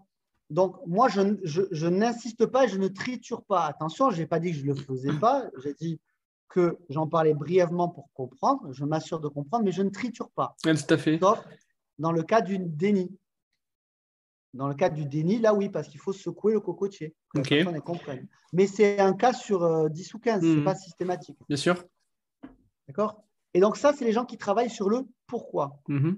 et, ça, le pourquoi, en fait, on s'en fout. Pourquoi j'en ai rien à faire, moi, pourquoi le mec il est gros en fait, euh, ou la meuf. Euh, Bien sûr. Euh, moi, moi, ce qui m'intéresse en tant que closer, c'est que je veux qu'elle passe à l'action, parce que je suis payé pour ça. Ok, du coup, c'est quoi la... C'est quoi l'option que tu utilises du coup, l'option B du coup? L'option B, c'est travailler sur le comment. Ok. Ok, tu as eu un traumatisme, il t'est arrivé quelque chose de grave, tu t'es réfugié dans la nourriture. Je ne juge pas. Et, et, au contraire, je, positive. Bravo d'avoir réussi à surmonter cette étape-là. Et si la nourriture t'a permis de le faire, eh ben, c'est OK pour moi. Hmm. OK? Euh, c'est mieux que boire et d'être alcoolique, c'est mieux que plein d'autres solutions. Et OK, tu as choisi cette solution, c'est cool. Ah, c'est radicalement différent comme approche. Ouais. OK, maintenant, tu m'as dit que tu t'étais sorti de cette situation-là et maintenant, tu veux ben, euh, euh, régler l'histoire du poids comprends Et eh bien maintenant, du coup, je vais t'expliquer comment on va faire. Pourquoi? Parce que toutes les ressources en toi pour euh, cette, euh, par exemple, la prise de poids, mais je te dis ça, mais ça pourrait être pour le make money, c'est pareil. Mmh, mmh. Maintenant, comment on va faire? Je vais t'expliquer comment on va faire. Je vais te donner envie de le faire. Je vais te donner suffisamment confiance en toi pour que tu dises oui, je peux. Les copywriters, c'est important, les copywriters. Hein. les copywriters, quand ils rédigent des textes, ils veulent que le cerveau de la personne se dise oui, je peux, oui, c'est pour moi, oui, je dois. C'est pareil dans la vente. C'est mhm. exactement pareil. Oui, je peux. Si tu es un bon closer, euh, tu, es un, tu es un bon coach. Tu as fait comprendre à la personne qu'elle peut le faire. OK, il y a eu des erreurs passées et c'est OK, c'est cool. Mais maintenant, aujourd'hui, eh ben, on, va, on va faire quelque chose. Et du coup, on va trouver la confiance et la motivation de faire les choses ensemble. Et là, la personne a fait waouh. On ne m'a pas dit, on m'a pas dit que j'allais mourir et qu'il allait me faire alors un triple pontage. On m'a pas dit que c'était pas bon pour les articulations. On m'a pas dit que j'allais pas trouver de travail, que mon conjoint me trouverait plus désirable et que je vais mourir en laissant mes enfants. Parce que ça, on leur a déjà dit dix fois aux gens. Les fumeurs, ils le savent tous qu'ils vont crever euh, en fumant. Eh, ils le savent tous, mais pourtant, tout le monde, ceux qui fument, ils le savent. Je, pense qu'aucun auditeur me dira Ah bon? Fumer, ça peut tuer ah. Merde alors Après, c'est pas. Là, comme tu le dis, c'est on pourrait penser que c'est une approche informative du copywriter qui dit tu vas mourir plus vite, euh, tu vas avoir un cancer des poumons en fumant, alors que c'est peut-être plus, tu vois, pour, euh, pour activer, tu vois, des alarmes au moment où la personne lit, pour, pour activer justement l'émotion et, et, le, donc par conséquent le passage à l'action et qui, qui, se traduit avec un achat, quoi, tu vois. Ouais. Et, euh, et du coup, voilà, moi je fais plutôt, j'utilise la première technique quand il se doit. Mm-hmm. Mais c'est pas ta priorité, quoi ce n'est pas ma priorité. Ma priorité, c'est euh, d'essayer de, transporter la personne, euh, de, lui, de, générer confiance et motivation pour qu'elle euh, me, me suive. Voilà. Attention, ça ne veut pas dire que pas, ça ne peut pas être très punchy et très, très secouant comme approche. Hmm. Certaines personnes vont dire oui, mais, ouais, mais non, ce n'est pas assez puissant, la personne, elle ne va, elle va rien faire elle va rien faire. Sauf que on remet, on remet le cas, euh, on va changer de cas, on va prendre du make money par exemple, mm-hmm. pour, euh, pour, pour, pour, pas, pour pas euh, trop parler de la cible personne en surpoids. Le make money, mm-hmm. le problème, les gens vont dire voilà, tu travailles, c'est quoi ton problème? Ben, Je travaille beaucoup, ok. Et qu'est-ce qui se passe si tu continues à travailler beaucoup? Je ne vais pas gagner d'argent, très bien. Et les vacances du petit Wilfried, comment tu vas lui payer? Non, je ne peux pas. Et ta femme, elle va te quitter. Bon, bref, le truc, euh, euh, le truc habituel. Et si tu veux aller dans un questionnement positif, mais punchy, très punchy, tu vas dire à la personne, bon ben voilà, euh, par rapport à la solution de tout ce que tu as essayé, quels sont les avantages de, ce que, de la solution dans laquelle tu veux rester? Ça fait très mal. Hein? le mec, qui te dit Ouais, je veux rester salarié, tout ok. Quels sont les avantages à rester salarié? Ouais, ben, j'ai la sécurité. Euh, ouais, classique. J'ai la sécurité. Puis ton, ton, truc make money, euh, j'ai pas confiance. Euh, machin. Ok. Mais euh, du coup, je m'interroge est-ce que tu as vraiment envie de changer? C'est chaud hein, de dire oui, j'ai vraiment envie de changer quand tu viens de, justifier l'avantage que tu as resté dans la situation. Ouais, tu joues sur l'incohérence en fait. Ouais, c'est euh, ce quoi, mais est-ce que tu as réellement envie de changer? Oui, oui, oui, oui, oui, j'ai envie de changer. OK. Dans ce cas-là, quel, serait ton premier petit pas? Ben, me Ouais. Et tu peux, tu peux aller dans, tu peux aller dans, tu peux aller dans le, tu peux aller dans le truc qui secoue sans appuyer sur problème. Quels sont les avantages dans ta situation? Hmm. Et si le mec il te dit je sais pas, tips magique, tu réponds tout simplement. Et si tu savais Ah oui, Non. Et si tu savais et là, et là, et là, 9 fois sur 10, les gens ils savent par miracle. Ouais. Et si tu savais, et si tu, je, euh, euh, par exemple, la personne te dit bon ben, je sais pas comment euh, gagner de l'argent. Ouais, mais si tu savais comment En fait, on se détache, quoi. On se détache et puis on est moins. C'est plus nous qui parlons, quoi. C'est, ça devient théorique. Hmm. Quelle serait ta vie après? Bon, voilà, tu peux, tu peux, tu, peux tu, peux, tu, peux, développer. Tu peux, euh, ouais, tu peux aller très loin. Tu peux aller très loin, mais euh, c'est, euh, on est toujours dans le positif et c'est aussi impactant que triturer le problème. Il faut arrêter. C'est une croyance limitante de closer. Croyance limitante de closer. Si je n'ancre pas le problème, si je ne triture pas le problème, jamais mon client ne passera à l'action. Ah, c'est vachement intéressant. Euh, non, parce qu'il euh, il y a des centaines de cas de figure où, on, réalise des actions sans avoir de problème. Bien sûr. Ben, si tu vas boire un verre boire une bière avec tes potes, tu n'as pas, pas, forcément un problème. Tu as juste envie d'avoir le plaisir d'être avec tes potes. Si tu vas voir une, une expo photo, ben, tu es curieux de, découvrir quelque chose, de découvrir quelque chose hmm. et tu n'as pas de problème. Si le simple problème suffisait à pousser l'être humain dans l'action, il faut comprendre qu'on ne procrastinerait pas. Ouais, j'ai un problème, il faut que je paye mes impôts, que je remplisse ma déclaration fiscale. Je le sais que j'ai un problème. Je le sais que je vais me prendre la pénalité. Je n'ai pas besoin qu'on me dise que tu vas prendre une pénalité. Je le sais. Est-ce que je le fais? Non. Parce que je vais remplacer mon activité de problème par une activité de plaisir.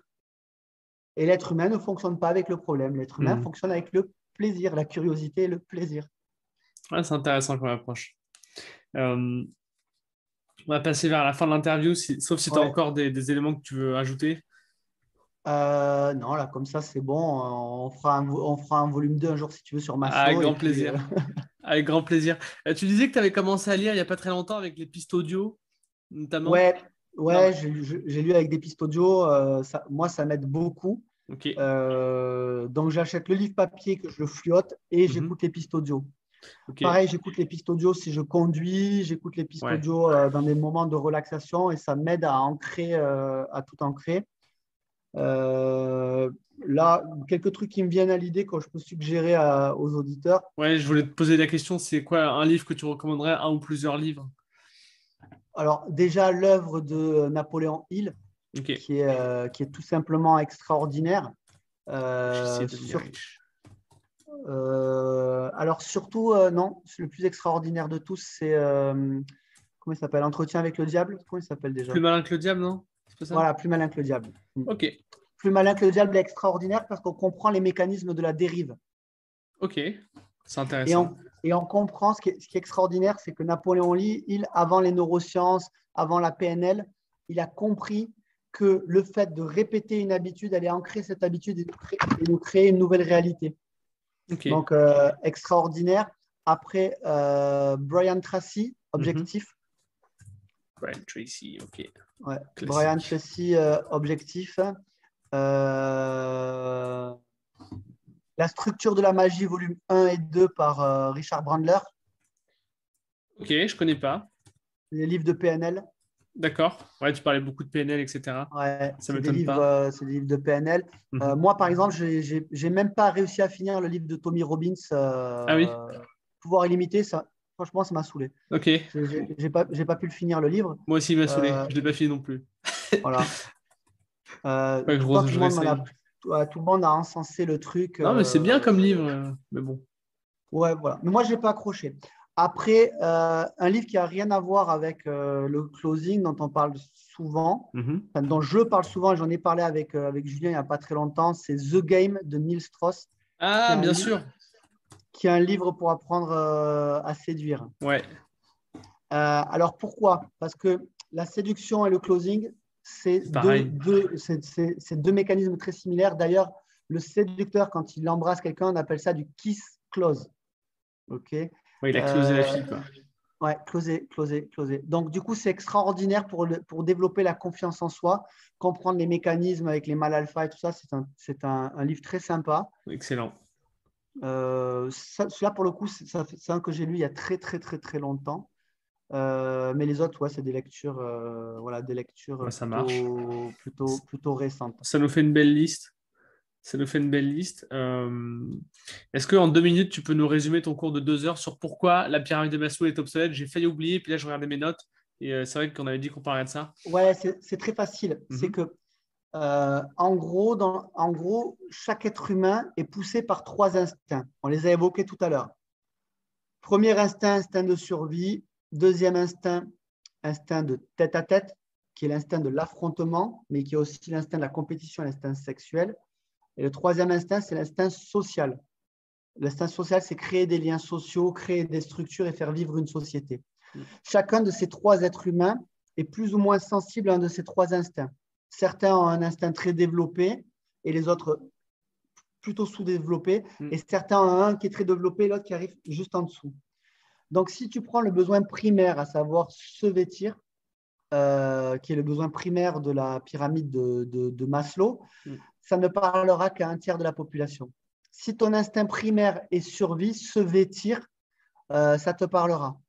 Par contre, si tu es quelqu'un de survie, euh, par, contre, pardon, si, si, tu es survie, se vêtir, ça te parlera. Si tu es tête à tête, tu n'en as rien à faire. Sauf, et là, une fois de plus, ce n'est pas le qu'est-ce qu'on fait, mais c'est pourquoi on le fait, sauf si tu te t'habilles bien pour être beau, pour mm. séduire ou être en compétition. Là, ça mm. parle au tête-à-tête.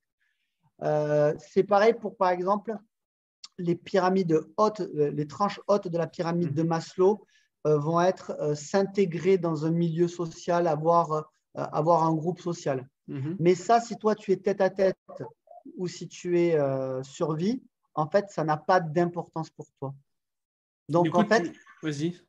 En fait, Maslow a raison sur le fait que tous ces points-là sont importants. Mais il n'a pas raison dans l'organisation pyramide.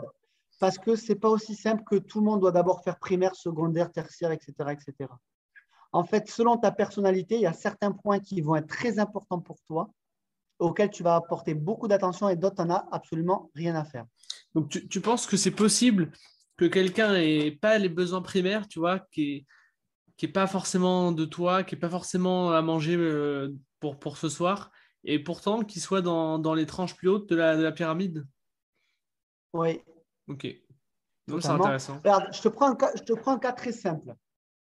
On va caricaturer. Hmm. On prend un moine, euh, on prend un moine tibétain. Hmm.